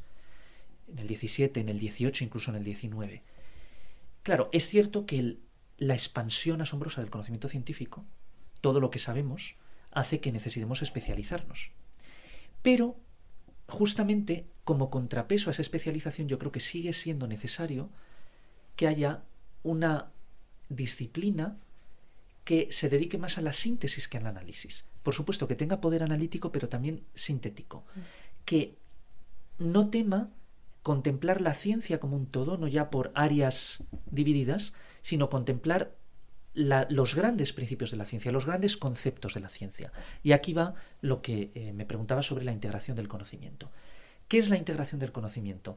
Es buscar justamente esos átomos conceptuales que arman el aparato de las grandes ciencias, de la física, en la física se basa la química, en la química se basa la biología, en la neurociencia la biología, y yo creo que la neurociencia es el puente entre las ciencias naturales y las humanidades, por supuesto también las ciencias sociales. Analizar esos conceptos ver ese sistema de conceptos, ver cómo se interrelacionan, para decir que por mucho, aunque sepamos mucho de ciencia, en el fondo todo se reduce a unos principios simples. Y hay que distinguir lo que es fundamental de lo que es más accesorio. Y entonces, teniendo esa especie de sistema racional, que es un sistema filosófico, armado por esos conceptos básicos, por esos átomos, ver también qué fallas, qué incompatibilidades hay entre ellos, porque eso puede presagiar un nuevo horizonte de investigación científica. Es decir, no quedarse solo en sintetizar el conocimiento científico, que es una cosa que puede hacer la filosofía, buscar esa especie de característica universalis, la iniciana de átomos, no, sino también viendo esos conceptos, esos principios y esas interrelaciones, esas relaciones de dependencia entre áreas, ver, oye, por aquí a lo mejor hay un tema sobre el que deberían investigar más los científicos. Este principio parece incompatible con este otro. Yo creo que hay cosas ahí donde la filosofía puede, puede aportar. Es integrar. Integrar no es solo sumar. No es decir, la ciencia es esto más esto más esto. Es buscar el espacio Mm. más amplio en el que se engloban las distintas ciencias. O sea, qué interesante. Es como que das un paso atrás y miras, vale, todo lo que hemos construido hasta ahora, ¿qué falta? O sea, es como que vas... Efectivamente. Es súper Porque en el fondo a mí me parece esencial unificar, eh, es decir, está la física, fíjate lo, poderoso que fue cuando se eh, crea la mecánica cuántica, prácticamente toda la química, todos los fundamentos de la química, toda la estructura atómica, todas eh, lo que entendemos las, las reacciones eh, químicas, etcétera, los electrones, todo se puede explicar, toda la tabla periódica se explica en el fondo por mecánica cuántica, por cómo se disponen los electrones en los orbitales atómicos. Es tan asombroso el poder de reducción que tiene ciertos principios científicos fundamentales que no puede dejar, a mí no me deja de generar admiración. Y junto a eso el poder de expansión, de apertura de nuevos horizontes de investigación. Y claro, al final, el gran horizonte que hoy en día tenemos, y el gran enigma científico, yo creo que mucha gente está de acuerdo, es entender la mente humana. Sobre todo la conciencia. La conciencia, exacto. Y eso se basa, se tiene que basar en el cuerpo de conocimiento previo que tenemos, de biología, de química, de física. Entonces, la filosofía puede poner en consonancia, puede eh, poner en diálogo, incluso eh, una llamada integración, los principios que tenemos de la física, de la química, de la biología, para abordar este problema tan acuciante, ¿no? que es la naturaleza de la ¿Qué conciencia. opinas de eso de la conciencia? ¿Tienes alguna opinión? Bueno, claro, es que ahora solo podemos opinar, ¿no? Realmente no se claro. sabe nada. Hombre, sabemos cosas. eh, yo no soy neurocientífico, yo aprendo de los neurocientíficos y Mm. he tenido la suerte de conocer a grandes neurocientíficos, también de ir como oyente a, a clases de neuroanatomía en la Facultad de Medicina, etcétera, y admiro mucho el trabajo que hacen. A mí lo que más me interesa ahora mismo es eh, el aspecto justamente de integración que hace el cerebro, de cómo de una diversidad de estímulos sensoriales, estímulos visuales, táctiles, eh, olfativos, el cerebro logra una percepción unitaria, es decir, la integración multimodal. Y si eso lo elevamos a un plano de integración todavía superior, que se dará, eh, supongo, en las cortezas asociativas superiores, es ya como de eso pasamos a la integración consciente, a yo soy consciente de mi percepción. Ah. Eso me parece tan fascinante. O sea, son- hay percepciones que no somos conscientes. Eh, bueno, vamos a ver, tú percibes eh, en general de toda. Hay cosas de las que, que tú percibes, tú estás percibiéndolas y podemos demostrar que tú las estás percibiendo, pero tú a lo mejor en ese momento no eres consciente de ello. verdad. Hay, por supuesto, ese estímulos los- subliminales. El vídeo ese de los gorilas. Esto es un tema muy com- complejo porque Sí. la- el problema de estos temas es que no, te- no estamos de acuerdo ni siquiera con las definiciones y con la taxonomía. Mm. ¿Qué es conciencia? ¿Qué es percepción? ¿Qué es subliminal? ¿Qué es preconsciente? Es todo muy Pero bueno, yo creo que ¿eh? en sí, sospecho que hay cosas de las que, que- que podemos estar percibiendo, pero ahora mismo tú no las estás integrando conscientemente. ¿no? Pero el cerebro sí está percibiéndolas. Pero a mí lo que me interesa no me interesa tanto eso, me interesa la integración consciente. Mm. Cuando pasamos a un plano superior, que es con los estímulos que tú tienes, tú los piensas, te adueñas de ellos. Y es el pensamiento consciente humano. Y eso me parece fascinante. Cómo llega el cerebro a integrar no solo modalidades distintas sensoriales, sino también a integrar lo sensorial en un nivel de abstracción superior, que es cuando tú destilas y te quedas solo con eh, la forma, el concepto, el patrón fundamental. No, que esto es. eh, yo ahora estoy haciendo muchísimos estímulos. Aquí veo el campus y veo por la ventana árboles, etc. Pero me, me quedo con la idea de árbol, por ejemplo, ¿no? De distintos árboles. Y eso tiene que tener lugar, tiene que acontecer, estoy seguro, en las eh, en las áreas asociativas superiores, ¿no? Que es un nivel superior de abstracción. Eh, a mí eso me, me parece fascinante. ¿Cómo llegamos a eso? Wow. A pasar de, de distintas percepciones a- del caos al, al- al orden, ¿no? A la, a la unidad, Mm. a, a unificar eso. Y cómo integramos diversas características para extraer un patrón común. Hostia, qué interesante. Eso, y eso filosóficamente es fascinante. Y entra de, clar- de lleno con el tema de la integración del conocimiento. Claro. Pero sabemos poco cuando hablas con los neurocientíficos. A veces yo eh, soy un eh, filósofo que admira profundamente la neurociencia. Incluso en algunos casos me podría calificar de neurocientificista, ¿no? O sea, que pienso que muchos problemas filosóficos se van a poder reducir a neurociencia. Sí. Porque yo creo que muchas grandes dualidades de las que parte la filosofía, eh, subjetividad, objetividad, valores hechos, intencionalidad, causalidad, etcétera, si las analizas, brotan en el fondo de la dualidad fundamentalmente materia, ¿no? Y la neurociencia yo creo que nos va a ayudar mucho ahí. Y hablas a veces con los neurocientíficos y dicen, uy, no, no, no, estamos mucho más lejos de lo que tú crees que estamos. O sea, porque es verdad que a veces hay divulgadores que te hacen creer, es como en inteligencia artificial, que se ha alcanzado más, Pero no. pero bueno, cuando, hay que hablar, por eso hay que hablar sobre todo con los investigadores que están en... Al pie del cañón. Al pie del cañón. Claro. Pero bueno, yo tengo muchas esperanzas, yo no creo que sea imposible abordar, hay muchos filósofos, por ejemplo, Thomas Nagel piensa que el problema mente-cerebro es intratable, dice textualmente, porque la subjetividad, es decir, tú nunca vas a poder analizar objetivamente la subjetividad. Yo pienso que, claro, si pones una definición tan radical de subjetividad, tú ya en la propia definición Está estás impidiendo, es decir, ya estás Claro. eh, inmunizándote frente a cualquier eh, tipo de análisis. Yo Claro. no creo que tengas que contraponer de manera tan radical como hizo el idealismo alemán la objetividad del mundo a la subjetividad, que sería el no yo, el yo como no mundo. No, yo creo Mm. que puedes encontrar puentes causales. Claro. Pero desde luego es un tema muy complicado y por eso es apasionante para un filósofo. Sí.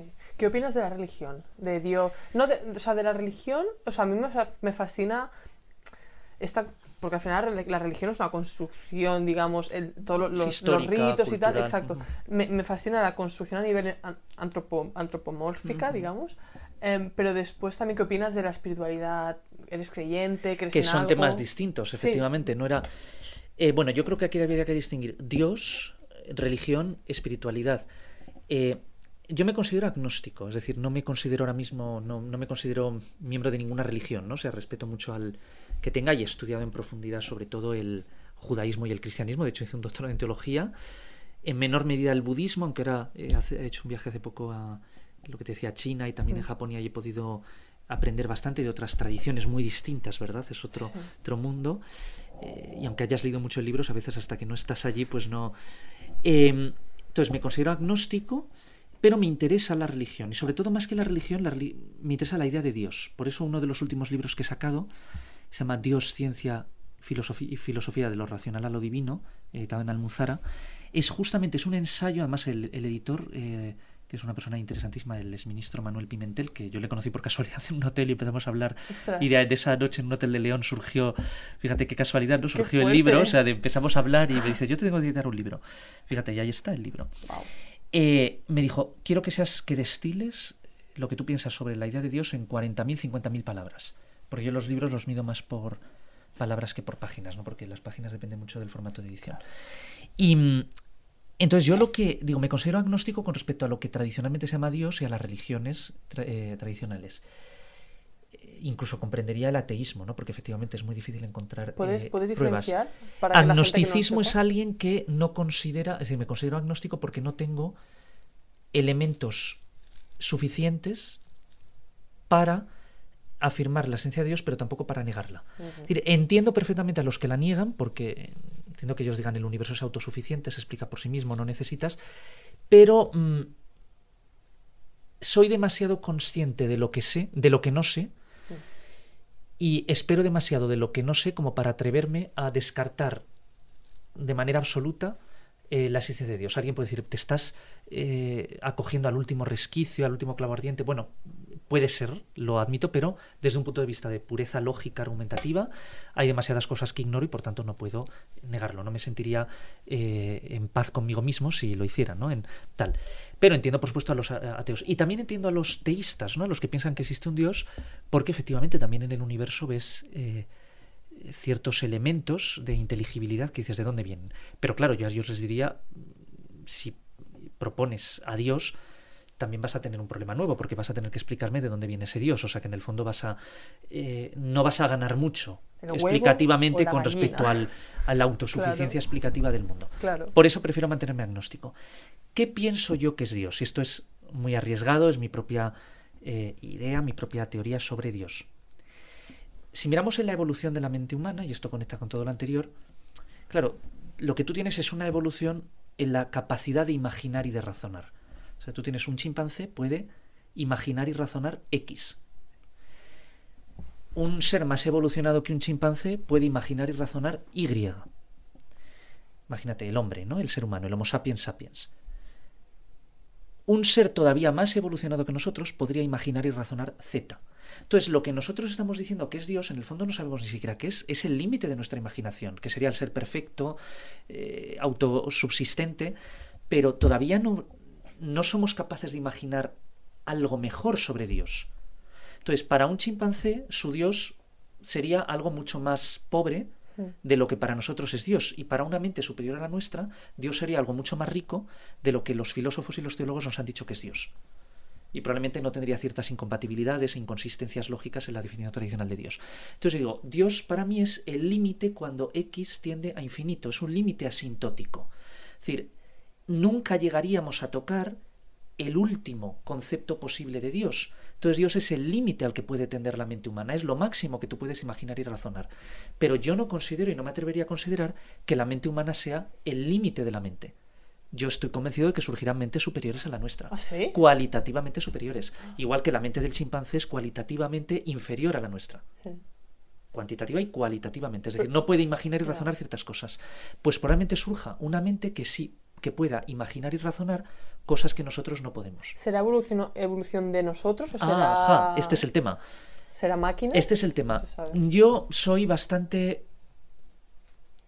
no escéptico, pero no me espero mucho de la evolución biológica. No me espero. No me atrevo a decir que hayamos tocado un límite, porque eso nadie lo sabe. eh, nadie lo sabe y nadie que pueda decir nadie lo sabe. Es como si eh, un Homo erectus hubiera pensado en su momento que era el límite de la evolución. Pues no, nosotros los Homo sapiens somos más evolucionados que un Homo erectus y tenemos un cerebro muchísimo más eh, eh, desarrollado en muchos aspectos. Pero no espero mucho porque es muy lento ese proceso. Es muy lento. La selección natural opera de manera, exige muchísimas generaciones. Espero más de la evolución tecnológica. Entonces ahí viene la inteligencia artificial. Todo esto que se habla, que a mí me pone muy Claro, y no es una vía de escape, porque yo tampoco soy transhumanista. De hecho, a mí me parece que el error del transhumanismo es que ha llegado demasiado pronto. O sea, para ser transhumanista todavía debemos haber eh, superado, es como siempre digo, Marx se adelantó a su tiempo. Para tener el sistema socialista necesitas haber producido más. Es decir, a lo mejor ahora es más posible que antes, ¿no? Eh, y en el transhumanismo pasa lo mismo. Pero por ahí yo creo que hay una vía posible de superación de los límites de la mente humana. Pero si me dices Dios, en el fondo para mí Dios es la mente humana. Entonces Dios es el límite de lo que tú puedes imaginar, el concepto supremo que puedes imaginar en un momento dado, con un tipo de desarrollo de la mente. Pero ¿por qué te detienes en esta mente? No puede llegar a Z y a más y a más. Claro, y a tiene más. sentido. Yo lo pienso, por ejemplo, cuando veo a mi perro y, y- y veo un avión volando, el perro no sabe ni qué es un avión, ni por qué está ahí, ni cómo se ha Pero es que tú fíjate, incluso sin Entonces, tener, claro. parece ser que, es decir, hace un, un- un ser humano de hace 10.000 años, Sí. fíjate, de los inicios de la re- del, del Holoceno y de las últimas glaciaciones, en el fondo tenía unas capacidades cerebrales iguales a las nuestras, más o menos. Y podemos deducir que su mente era como la nuestra. En el fondo, si decimos que la mente es la organización funcional del cerebro, eh, las capacidades innatas que tenía ese humano, Homo sapiens, de hace 10.000 años son como las nuestras. Tú fíjate lo que podía imaginar ese humano con la misma mente, vamos a suponer que tenía la misma mente que nosotros. Es que hay un universo entre ambos. Claro, porque entre ha sido, ha sido muy progresivo. No tiene, pero es que, pero incluso de hace mil años.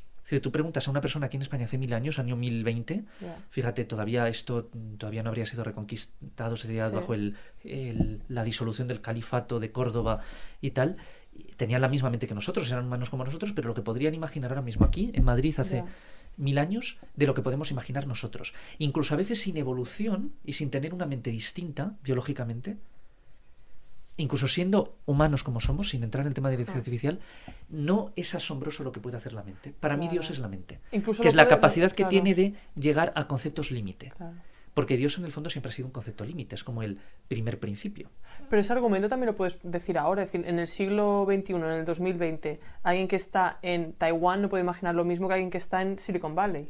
Interesante lo que dices, sí, efectivamente, ¿No? porque, bueno, igual que, es decir, tú hace a un humano de hace 10.000 años, si lo trajeras aquí desde muy pequeño y le sometes a los mismos Aprendizajes, sí. igual, claro, con un chimpancé no, porque tiene ya es un elemento tiene un cerebro distinto y probablemente con especies humanas anteriores con un neandertal no lo sé me- no tengo ni idea no sé si habría muy sido chulo verlo. ojalá. pero desde luego incluso sin fíjate sin entrar y yo creo que podremos llegar a una mente superior a la nuestra igual que la nuestra es superior a la mente del Homo habilis pero incluso sin llegar a eso simplemente con la mente que tenemos piensa en el enriquecimiento de esa mental que ha tenido la humanidad en los últimos mil años Es increíble. o en los últimos 500 años.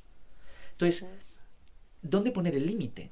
Para mí, lo que llamamos Dios es una proyección de a qué límite puede llegar la mente humana. Vale. ¿Y tú crees que la idea de Dios puede cambiar? Por supuesto, claro, Mm. porque es correlativa al grado de desarrollo de nuestra conciencia, efectivamente. Un, eh, una persona que tiene una experiencia del mundo mucho más básica, pues piensa que pues su Dios son los árboles, los ríos. No digo que sea inferior, no simplemente quiere una experiencia más básica, pero si tú ya has observado el universo, te has planteado la pregunta por el universo como un todo, ya Dios se identifica con el universo como un todo, Vale, que fue un progreso filosófico, evidente. Entonces, ¿por qué no va a ocurrir algo todavía superior en el futuro cuando descubramos nuevas posibilidades de pensamiento? Sea, a mí lo que más me fascina es cómo la mente humana no está confinada a unas posibilidades de pensamiento concretas. Hay reglas lógicas que no puedes quebrantar si no quieres caer en contradicción, aunque bueno, hay lógicas polivalentes y cosas así, pero, pero el sistema es muy más flexible de lo que pensamos. Y hay ideas, por ejemplo, cuando a finales del 19 Cantor empezó a investigar científicamente la idea de infinito, matemáticamente la idea de infinito, se pensaba que solo había un tipo de infinito, que era una cosa uniforme y el infinito era lo mismo. No, y él descubrió distintos tipos de infinito. Que el infinito de los números reales no es igual que el infinito de los números naturales, por ejemplo. Eso fue un progreso extraordinario en las capacidades de pensamiento que tiene la mente humana. En posibilidades nuevas. Y eso es lo que a mí me fascina, posibilidades nuevas. ¿Dónde están esas posibilidades nuevas? Y eh, puede ocurrir que surjan nuevas posibilidades de pensar la idea de Dios más compatibles con los conocimientos científicos. Qué interesante. Em, de- piensas mucho. es, es- Entonces- es bueno y malo, ¿eh? O sea, porque a veces es el problema de que no te- puedes estar, o sea, te estás en el metro preguntar. o estás Te solo, iba a tal, y preguntar. ya se te están ocurriendo cosas. Sí, piensas, sí, sí, es verdad, sí. Entonces, pero me encanta. Pero mi pregunta es, Pero ¿qué sería de ¿algún la vida si no pensáramos? no totalmente. seríamos, eh? O sea, no- yo no puedo. Es no- verdad que a veces no puedes vivir de otra manera. hay pero que distraerse y es bueno, por ejemplo, a mí me distrae mucho el, el salir a veces, o sea, ir a hacer un viaje. hacer Porque viajes. aunque piensas, pero ya es distinto, ¿no? Con distinta intensidad y, Mm. y es, pero, pero sí, a mí me, me- siempre estoy pensando. Pero eso es increíble, a mí me encanta. Pero mi, pregu- mi pregunta que te quiero hacer es: ¿hay algún momento en que a lo mejor te crea ansiedad Buf, muchos. o te crea incluso depresión? Porque, claro, ves.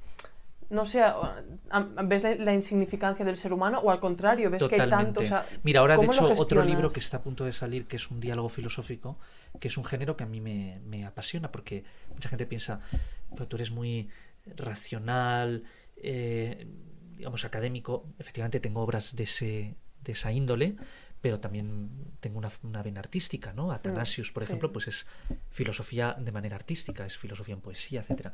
Y ahora quiero, eh, el que voy a sacarse de breve de Volente es un libro que se llama Logos y Sofos, diálogo sobre la ciencia y el arte.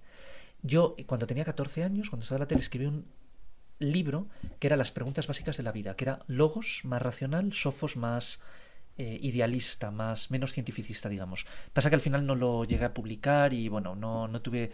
eh, uno siempre ha tenido eh, también frustraciones con sus obras. Yo es verdad que luego publico Claro. mucho, pero que no todo el mundo se crea que todo hay cosas que no he publicado, que en su momento no me admitieron o que, o que luego yo no he estado con- contento con la obra, etcétera. Y lo dejé ahí muchísimo tiempo. Pero retomé desde cero un diálogo filosófico, se llama Logos y Sofos, diálogo sobre la ciencia y el arte.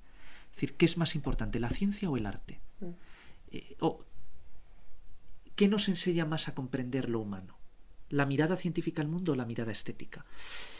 Y lo hago en forma de diálogo porque me encanta contraponer continuamente, ¿no? O sea, uno tal y el otro pues le contraargumenta y también la expresión más poética, lírica del texto. A mí eso me fascina, ¿no? Que la filosofía no sea solo contenido, idea, razón, sino belleza. Porque la belleza es una puerta al pensamiento, es la mejor puerta al pensamiento, ¿no? Cuando una idea encima está bien expresada, es como que te, Lo importante es, por supuesto, el contenido, pero la belleza es una puerta muy eh, imprescindible a veces a, llegar a esa idea. Y la claridad, ¿no? Valoro también mucho la claridad, ¿no? Cuando puedes decir una cosa de manera clara, hay una etapa en la que uno a lo mejor busca la complejidad porque necesita justificarse ¿no? ante su entorno académico, pero luego dices, no, la claridad, la claridad. Y, y, es un diálogo filosófico, son unas trescientas y pico páginas, y, claro, me planteó, hay una, la última parte me planteó el tema de la muerte. Mm. Y un amigo que lo ha leído me ha dicho que ese tema le ha, que esa parte le ha, es casi la que más le ha, porque efectivamente es el, el sinsentido de todo lo que hacemos como seres humanos, los descubrimientos científicos, las creaciones. O sea, a mí que me encanta el concepto de las maravillas del mundo, ¿no? Las estoy siempre buscando. Dices, la gran pirámide, la gran muralla china, eh, la pirámide de Chichen Itza, y dices, oh, es deslumbrante, ¿no? Entras en Santa Sofía, me acuerdo cuando entré y ves esa cúpula, dices, ¿cómo el ser humano puede hacer esto, cómo puede pintar la capilla Sistina, o cómo puede eh, hacer la cúpula de la roca en Jerusalén, o cómo puede em, construir el templo de Abu Simbel en Egipto, es algo asombroso. O aquí en España, fíjate, tú vas a la mezquita de Córdoba y dices, ¿cómo hemos podido hacer eso? ¿no? O, la, mm. o, la Alhambra, ¿no? Es impresionante. Hace poco volví, de hecho, hacía muchos años que iba a la Alhambra y tuve una visita de esas de, no sé, cuatro horas, estuve viendo cada detalle. Dices, todo esto en el fondo es le es indiferente al universo, es nada. Es decir, ahora mismo puede caer un meteorito y puede desaparecer todo el ah. genio creador de la humanidad. La música de Bach, oh. eh, que, es mi favorita, ¿no? Es decir, es la, música del universo.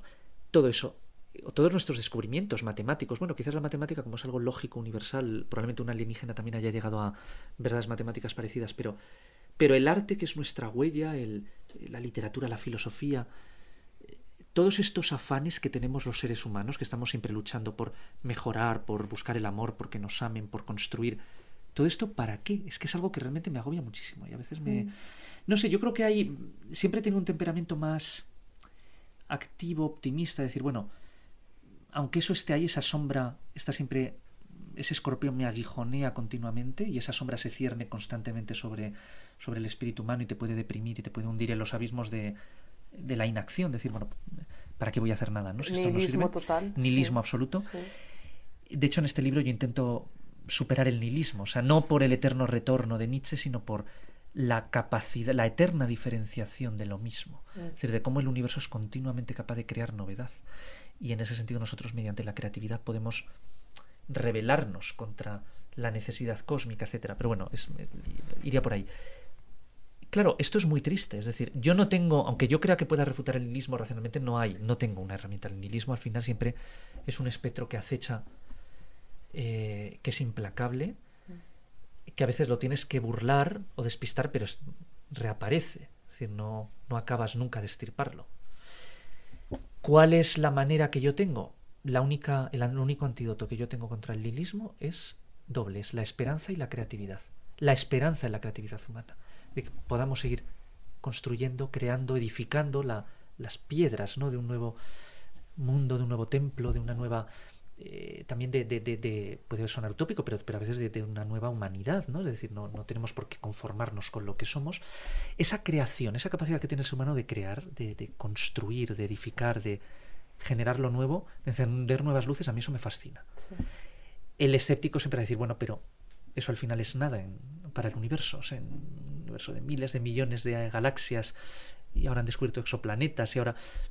Sí, es verdad, estoy de acuerdo contigo, pero quizás mediante el conocimiento y el pensamiento, al descubrir los principios por los que opera la naturaleza, en cierto sentido estamos robando los secretos a la naturaleza, adueñándonos de ella. Mm. Y quién sabe si con eso no estamos ya conquistando una parcela de permanencia. En el fondo, el gran problema es la finitud la finitud humana, que somos finitos. Pero que algo dentro de nosotros se resiste, puede ser un residuo religioso, no lo sé, se resiste a aceptarlo.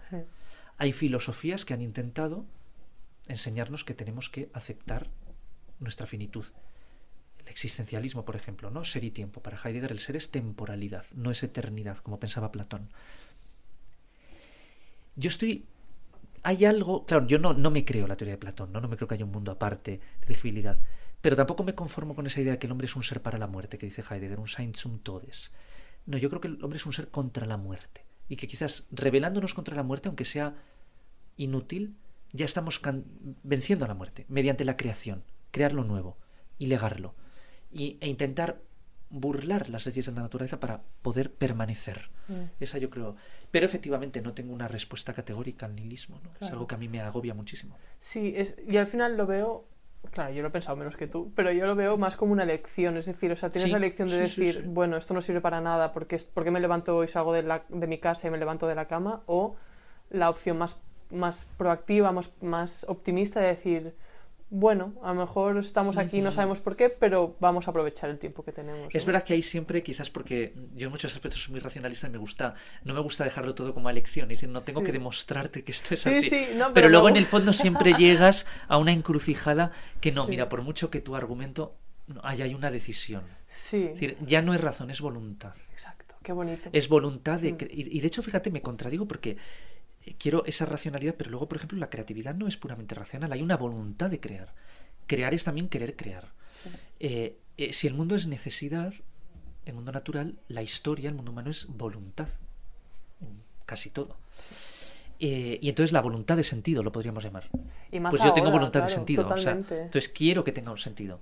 Y más ahora que no, no, necesitamos ni ir a cazar, ni ir a coger alimentos. Claro, totalmente. ahora sí que necesitamos voluntad para salir de, la, de, la, cama, digamos. Sí, bueno, evidentemente luego hay eh, la necesidad sigue ahí, ¿no? Es decir, no solo voluntad, porque tienes presiones materiales, condiciones materiales y luego eh, tristemente el mundo que hemos creado es muy imperfecto porque no todo el mundo puede concebirlo como voluntad, sino que para muchos es pura necesidad. Es necesidad pura, pues es verdad. No tengo más remedio porque no tengo recursos y tengo que ponerme a trabajar. Mm. Pero quizás en un futuro es una utopía, pueda un mundo donde sea más voluntad, no necesidad, ¿no? Que es cuando ya nos diferenciemos todavía más de las necesidades naturales, claro. Claro. Y mm, ¿qué te has escrito muchos libros? En tu, en tu vida has hecho muchos proyectos. todo el mundo desde fuera te diría, ostras, estás teniendo mucho éxito y eres muy joven. Em, pero, ¿has vivido algún momento difícil en tu vida que hayas sacado una buena lección? Eh, fíjate, el tema, el tema del éxito es muy relativo porque, aunque externamente parezca que sí, yo luego internamente siempre estoy en lucha conmigo mismo, ¿no? Porque yo quiero quiero hacer algo que tenga valor para la humanidad y entonces soy un inconformista, con lo cual eh, es muy relativo, ¿no? Es muy relativo. Además, bueno, el éxito es importante, sí, pero yo creo que lo más importante no es el éxito, sino eh, lo que tú crees para la humanidad, ¿no? La utilidad, que a veces no tiene por qué ser algo eh, deslumbrante que todo el mundo aprecia, ¿no? Es decir, puede ser una cosa más humilde y no importa. La cuestión es que pasa que vivimos también en una sociedad donde uno tiene que a veces estar de cara al público y dar a entender que tiene éxito, mm. lo cual también es muy triste, ¿no? Cuando tú tienes que dar a entender que tienes éxito es que no, no estás tan seguro, etcétera. Entonces, bueno, pero para mí el éxito real sería comprender ciertas cosas que no comprendo, con lo cual te digo, no tengo ese éxito porque todavía no las comprendo y no sé si las llegaré a comprender.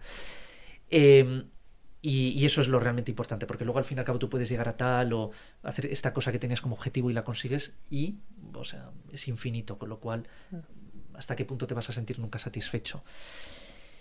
Em, entonces, eh, bueno, eso evidentemente como elemento preliminar. Y luego por supuesto frustraciones y lecciones evidentemente. O sea a mí me han rechazado artículos me han rechazado libros. Eh, yo hay libros que ahora a lo mejor han salido y he luchado mucho. Eh, y al principio pues uno siempre entra esa especie de cólera no de rabia decir quiénes son ellos para pero yo luego siempre he ido aprendiendo a decir bueno mira me han hecho esta crítica o en este artículo que me dicen no esto no lo o no lo publicamos hasta que no corrija esto y digo oye me han hecho el trabajo voy a aprender. ¿Por qué no voy a aprender de esto? Aunque al principio voy a analizarlo con calma. Quizás ellos no han entendido lo que yo quería decir y quizás se equivoquen, pero esto que dicen es correcto. Pues voy a usar. Me han hecho el trabajo gratuitamente. Digo, pues, pues mejor, o sea, es el, escenario ideal. Eh, y sí hay muchas cosas que uno no, no, Pues a veces quieres que se te ocurra tener una idea original en este tema y a lo mejor no acaba de ocurrirse, no, se te acaba de ocurrir, o piensas que tú has dicho algo interesante y luego no es tan rompedor o sí, o sea, todo el mundo tenemos frustraciones, pero lo, eh, lo importante no es tener frustraciones, sino aprender de ellas y lo grave es no aprender de ellas. ya digo, cuando, por ejemplo, te rechazan un artículo o un libro, pues bueno, verlo como una oportunidad, lo voy a hacer mejor ahora y ahora ya no me lo vas a poder rechazar. O buscar otras posibilidades y a lo mejor encuentras una, una revista o una editorial todavía mejor. O sea, yo creo que uno tiene que partir de un principio de optimismo y eh, no tener miedo a corregirse. Eso me parece esencial. Es decir, perder el miedo, igual que para buscar el conocimiento hay que perder el miedo a la ignorancia. Hay mucha gente que a veces no lo busca porque tiene miedo a salir a lo desconocido y a abrirse a cosas que ignora, ¿no? Es decir, no, pierde el miedo a la ignorancia y entonces vas a poder adquirir conocimiento, porque si no, te vas a quedar secuestrado por el conocimiento que ya tienes y la ignorancia que ya tienes. Ábrete a nueva ignorancia y ábrete a nuevo conocimiento. Pues al hacer, al emprender proyectos, eh, y yo creo que un académico en el fondo es una emprendedora. Totalmente. Igual, solo que no lo hace Mm. por un incentivo económico, sino más bien por un incentivo, digamos, intelectual. Eh, evidentemente tienes que estar dispuesto a corregirte, a reinventarte. Mantienes una identidad, pero te tienes que estar corrigiendo. Y eso es esencial. Y yo he conocido a mucha gente que tristemente a veces no, no se queda en eso y ya está. Pues oye, a lo mejor tu hipótesis inicial, aunque a ti te pareciera extraordinaria, nuestras percepciones, las percepciones que tenemos de nosotros mismos suelen ser engañosas, tenemos muchos sesgos. Pues a lo mejor no era tan buena, pero ahora la vas a poder hacer mejor. Sí, Y controlar si no el- también, y, oh, pues este tema, mira, no me lleva a ninguna parte, pues lo dejo. Exacto. No pasa nada. Hay trenes que van a, a vía muerta, paran, te bajas y te subes a otro. No pasa absolutamente nada. Sí, y todo es exponencial, no todo suma al final. Totalmente. Así que Siempre y cuando uno desarrolle capacidad de aprender. Porque efectivamente, si simplemente son acontecimientos externos que te pasan, pero tú no extraes ninguna lección, pues Claro. no, no. Em, dos preguntitas y ya perfecto. te dejamos libre, No, no, no, que llevamos bastante rato. Se me ha Am, pasado no sé cuánto, no sé cuánto llevamos de Llevamos como una hora y veinte buf, por ahí, ¿no? Madre mía, esto es la relatividad del tiempo. ¿eh? ¿Verdad? me he quedado Dos preguntas muy rápidas y ya está. La primera es, ¿qué consejo le darías a tu yo de 25 años, esa edad? Em, ¿Dónde estabas? Ah. Para saber un poco el- el- la situación. ¿Y qué te dirías? Muy buena pregunta. O sea, de. Eh, sí, porque yo tengo 33, entonces sí, efectivamente.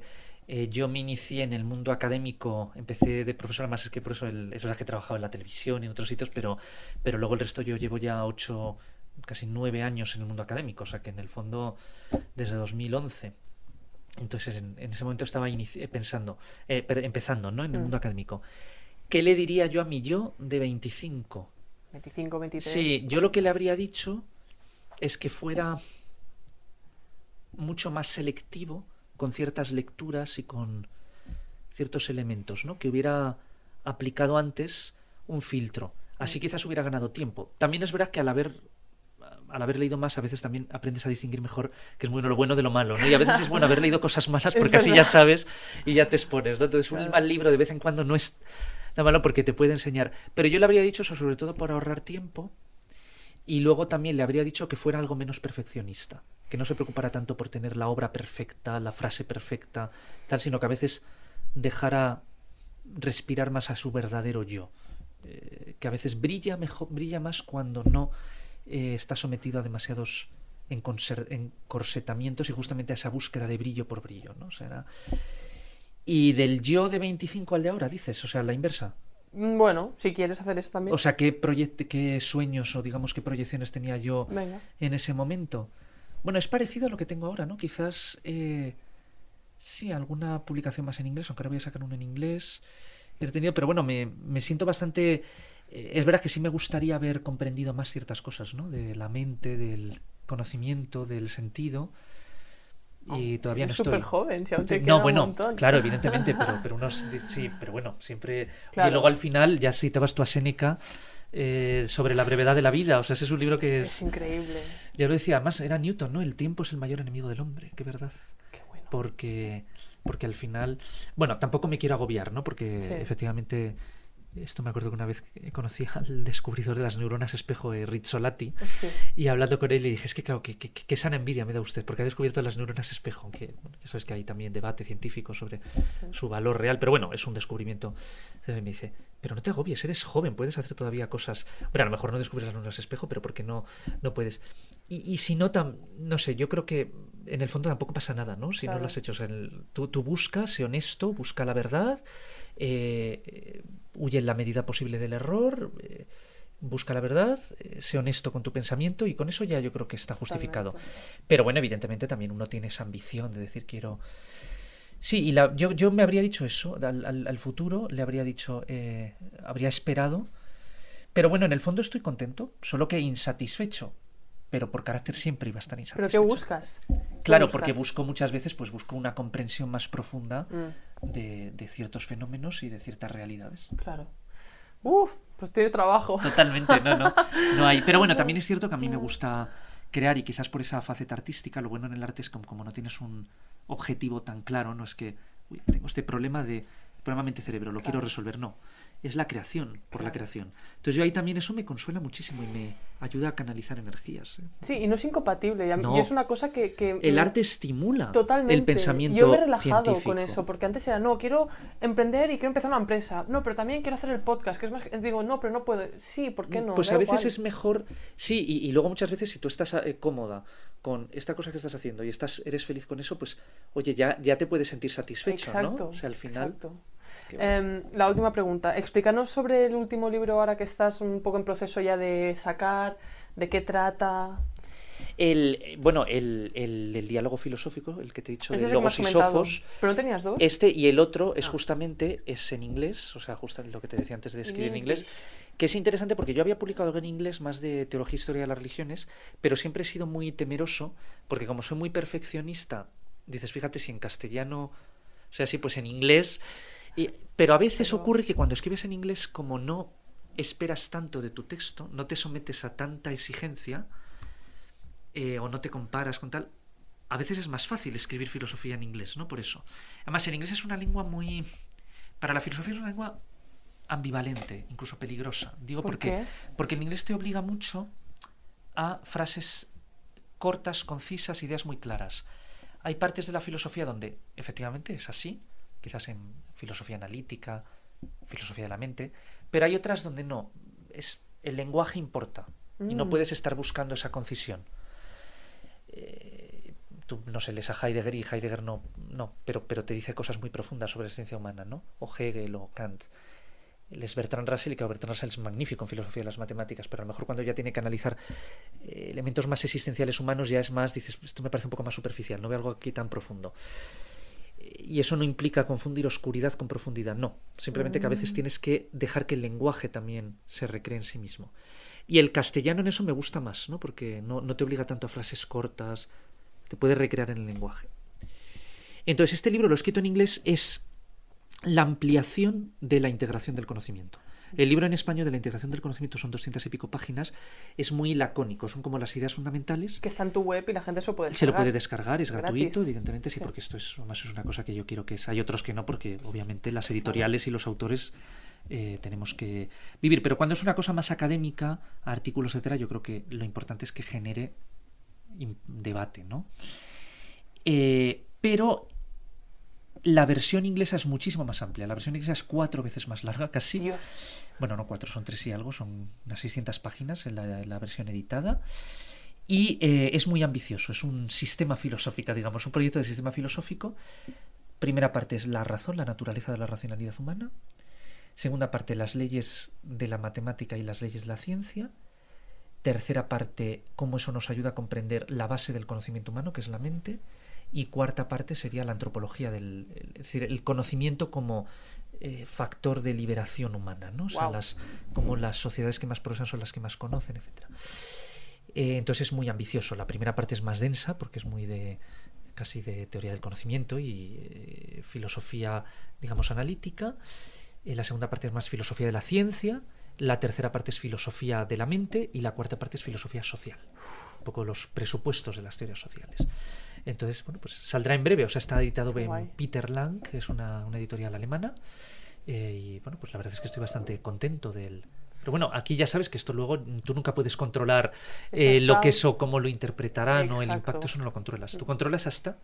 Eso lo dice Pero estoy tan contento de haberlo controlado, de haberlo creado, o sea que ya me da igual luego el. Es, es un- una criatura que tú has tenido. Claro. Y yo animo a todo el mundo a que vaya a tu web carlosblanco.com, ¿verdad? Eh, Es punto es, exacto. Www.carlosblanco.es. Y ahí tienes todos los libros y tienes de todo. Y la gente Artículos que- en mi perfil de academia.edu también Claro. tengo varios, incluso eh, borradores que todavía no he publicado. O sea que, por ejemplo, de Conciencia y Mismidad he preparado una reedición que todavía no, no ha salido publicada, pero ya la he. una revisión del texto con nuevas ideas, etcétera.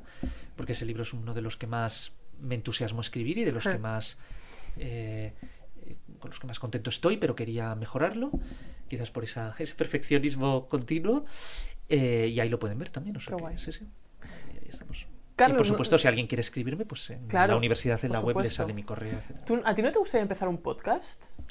Fíjate, eh, no, ¿sabes por qué? Porque yo luego mm, el tiempo no me gusta comprometerme con cosas que te obligan a cada X tiempo. es una perio- periodicidad. Claro, Mm. no. eh, por supuesto, una cosa es que me escribes tú y me propones Sí, la sí, entrevista, o hace poco tuyo, otra, otra similar, o eh, eso encantado de vez en cuando, pues siempre es bueno, ¿no? Porque también te obliga a ti a. Incluso te reconcilias contigo. ¿En- ¿En qué etapa estoy? ¿no? ¿Dónde estoy ahora mismo? Reflexionas. Eh, exacto. Mm. Pero lo otro ya sería. No, no me. No descarto nada, pero no, no me. Bueno. Es como proyectos televisivos. A veces me, me- me vuelven a escribir y tal. Digo, es que ahora mismo no me siento Ya. en la televisión. Estoy muy contento con mis clases, mis libros, conferencias. Eso sí, si alguien me quiere invitar a conferencias, pues me Vale. gusta. Porque también en una conferencia destilas cosas. Dices, bueno, ahora voy a hablar Te de este obligas tema. a trabajar en algo me obligo. específico, claro. Exacto. Eso es muy interesante. Bueno, si empiezas un podcast algún día, me avisas que yo te seguiré. Te aviso, pero bueno, de momento, evidentemente, hay varias entrevistas que sí sé que están Sí, sí, no, pero yo quiero un podcast tuyo. sobre temas. Sobre temas que tú Tampoco me gusta ese, ¿sabes? Esa. Sí. En algún momento algo haré, ¿no? O sea, algunas clases incluso de las que doy. Algo así. Hay profesores que algunas las están subiendo Como hace Jordan Peterson. on- online. Algo así. Eh, todavía no, porque bueno, legalmente también ahí hay que ver cómo se. Pero bueno, algunas, igual que hay conferencias que casi todas las suben. Hace poco, por ejemplo, me invitaron. eh, me invita mucha gente a hablar de temas de educación, que yo no soy experto en educación. Es decir, el ser profesor de- universitario no significa que sepas. Bueno. Pero es un tema. Me interesa la filosofía de la educación, ¿no? La, esto que Whitehead, un autor al que admiro mucho, hablaba de. de- de- era the, the aims of education, me parece, ¿no? Los fines de la educación. Sí. Y me han invitado a algunos sitios. Y bueno, pues, oye, a veces es interesante porque me obliga a destilar ideas, opiniones, más que ideas, no he hecho un estudio Sí. científico, ¿no? Pero más opiniones, que tengo sobre el tema. Oye, Claro. si eso puede verter algo de luz. Claro, yo creo que la gente, o sea, te mira como un referente en muchas Bueno, cosas. uf, no no, sé. pero en el sentido de que eres joven, estás en- eres profesor, es lógico que te digan, ven a hablar sobre educación, no lo veo claro. raro. Sí, sí, no, no, totalmente. Por eso digo que. Mm. Y es verdad que al trabajar en el mundo académico, pues ahora ya también eh, sabes más, ¿no? O sea, y ahora pues gestiones de programas de doctorado, de tal. También has tenido que aprender algo de eh, gestión, de cómo funciona el sistema, eh, también de los problemas de que todo el mundo cree que sabe que es cómo debería ser la educación y luego no es tan fácil. Pero bueno, siempre filosóficamente yo creo que sí se puede aportar una reflexión. Bueno, Carlos, muchas gracias por todo. Muchísimas gracias a vosotros y un saludo y gracias por la entrevista.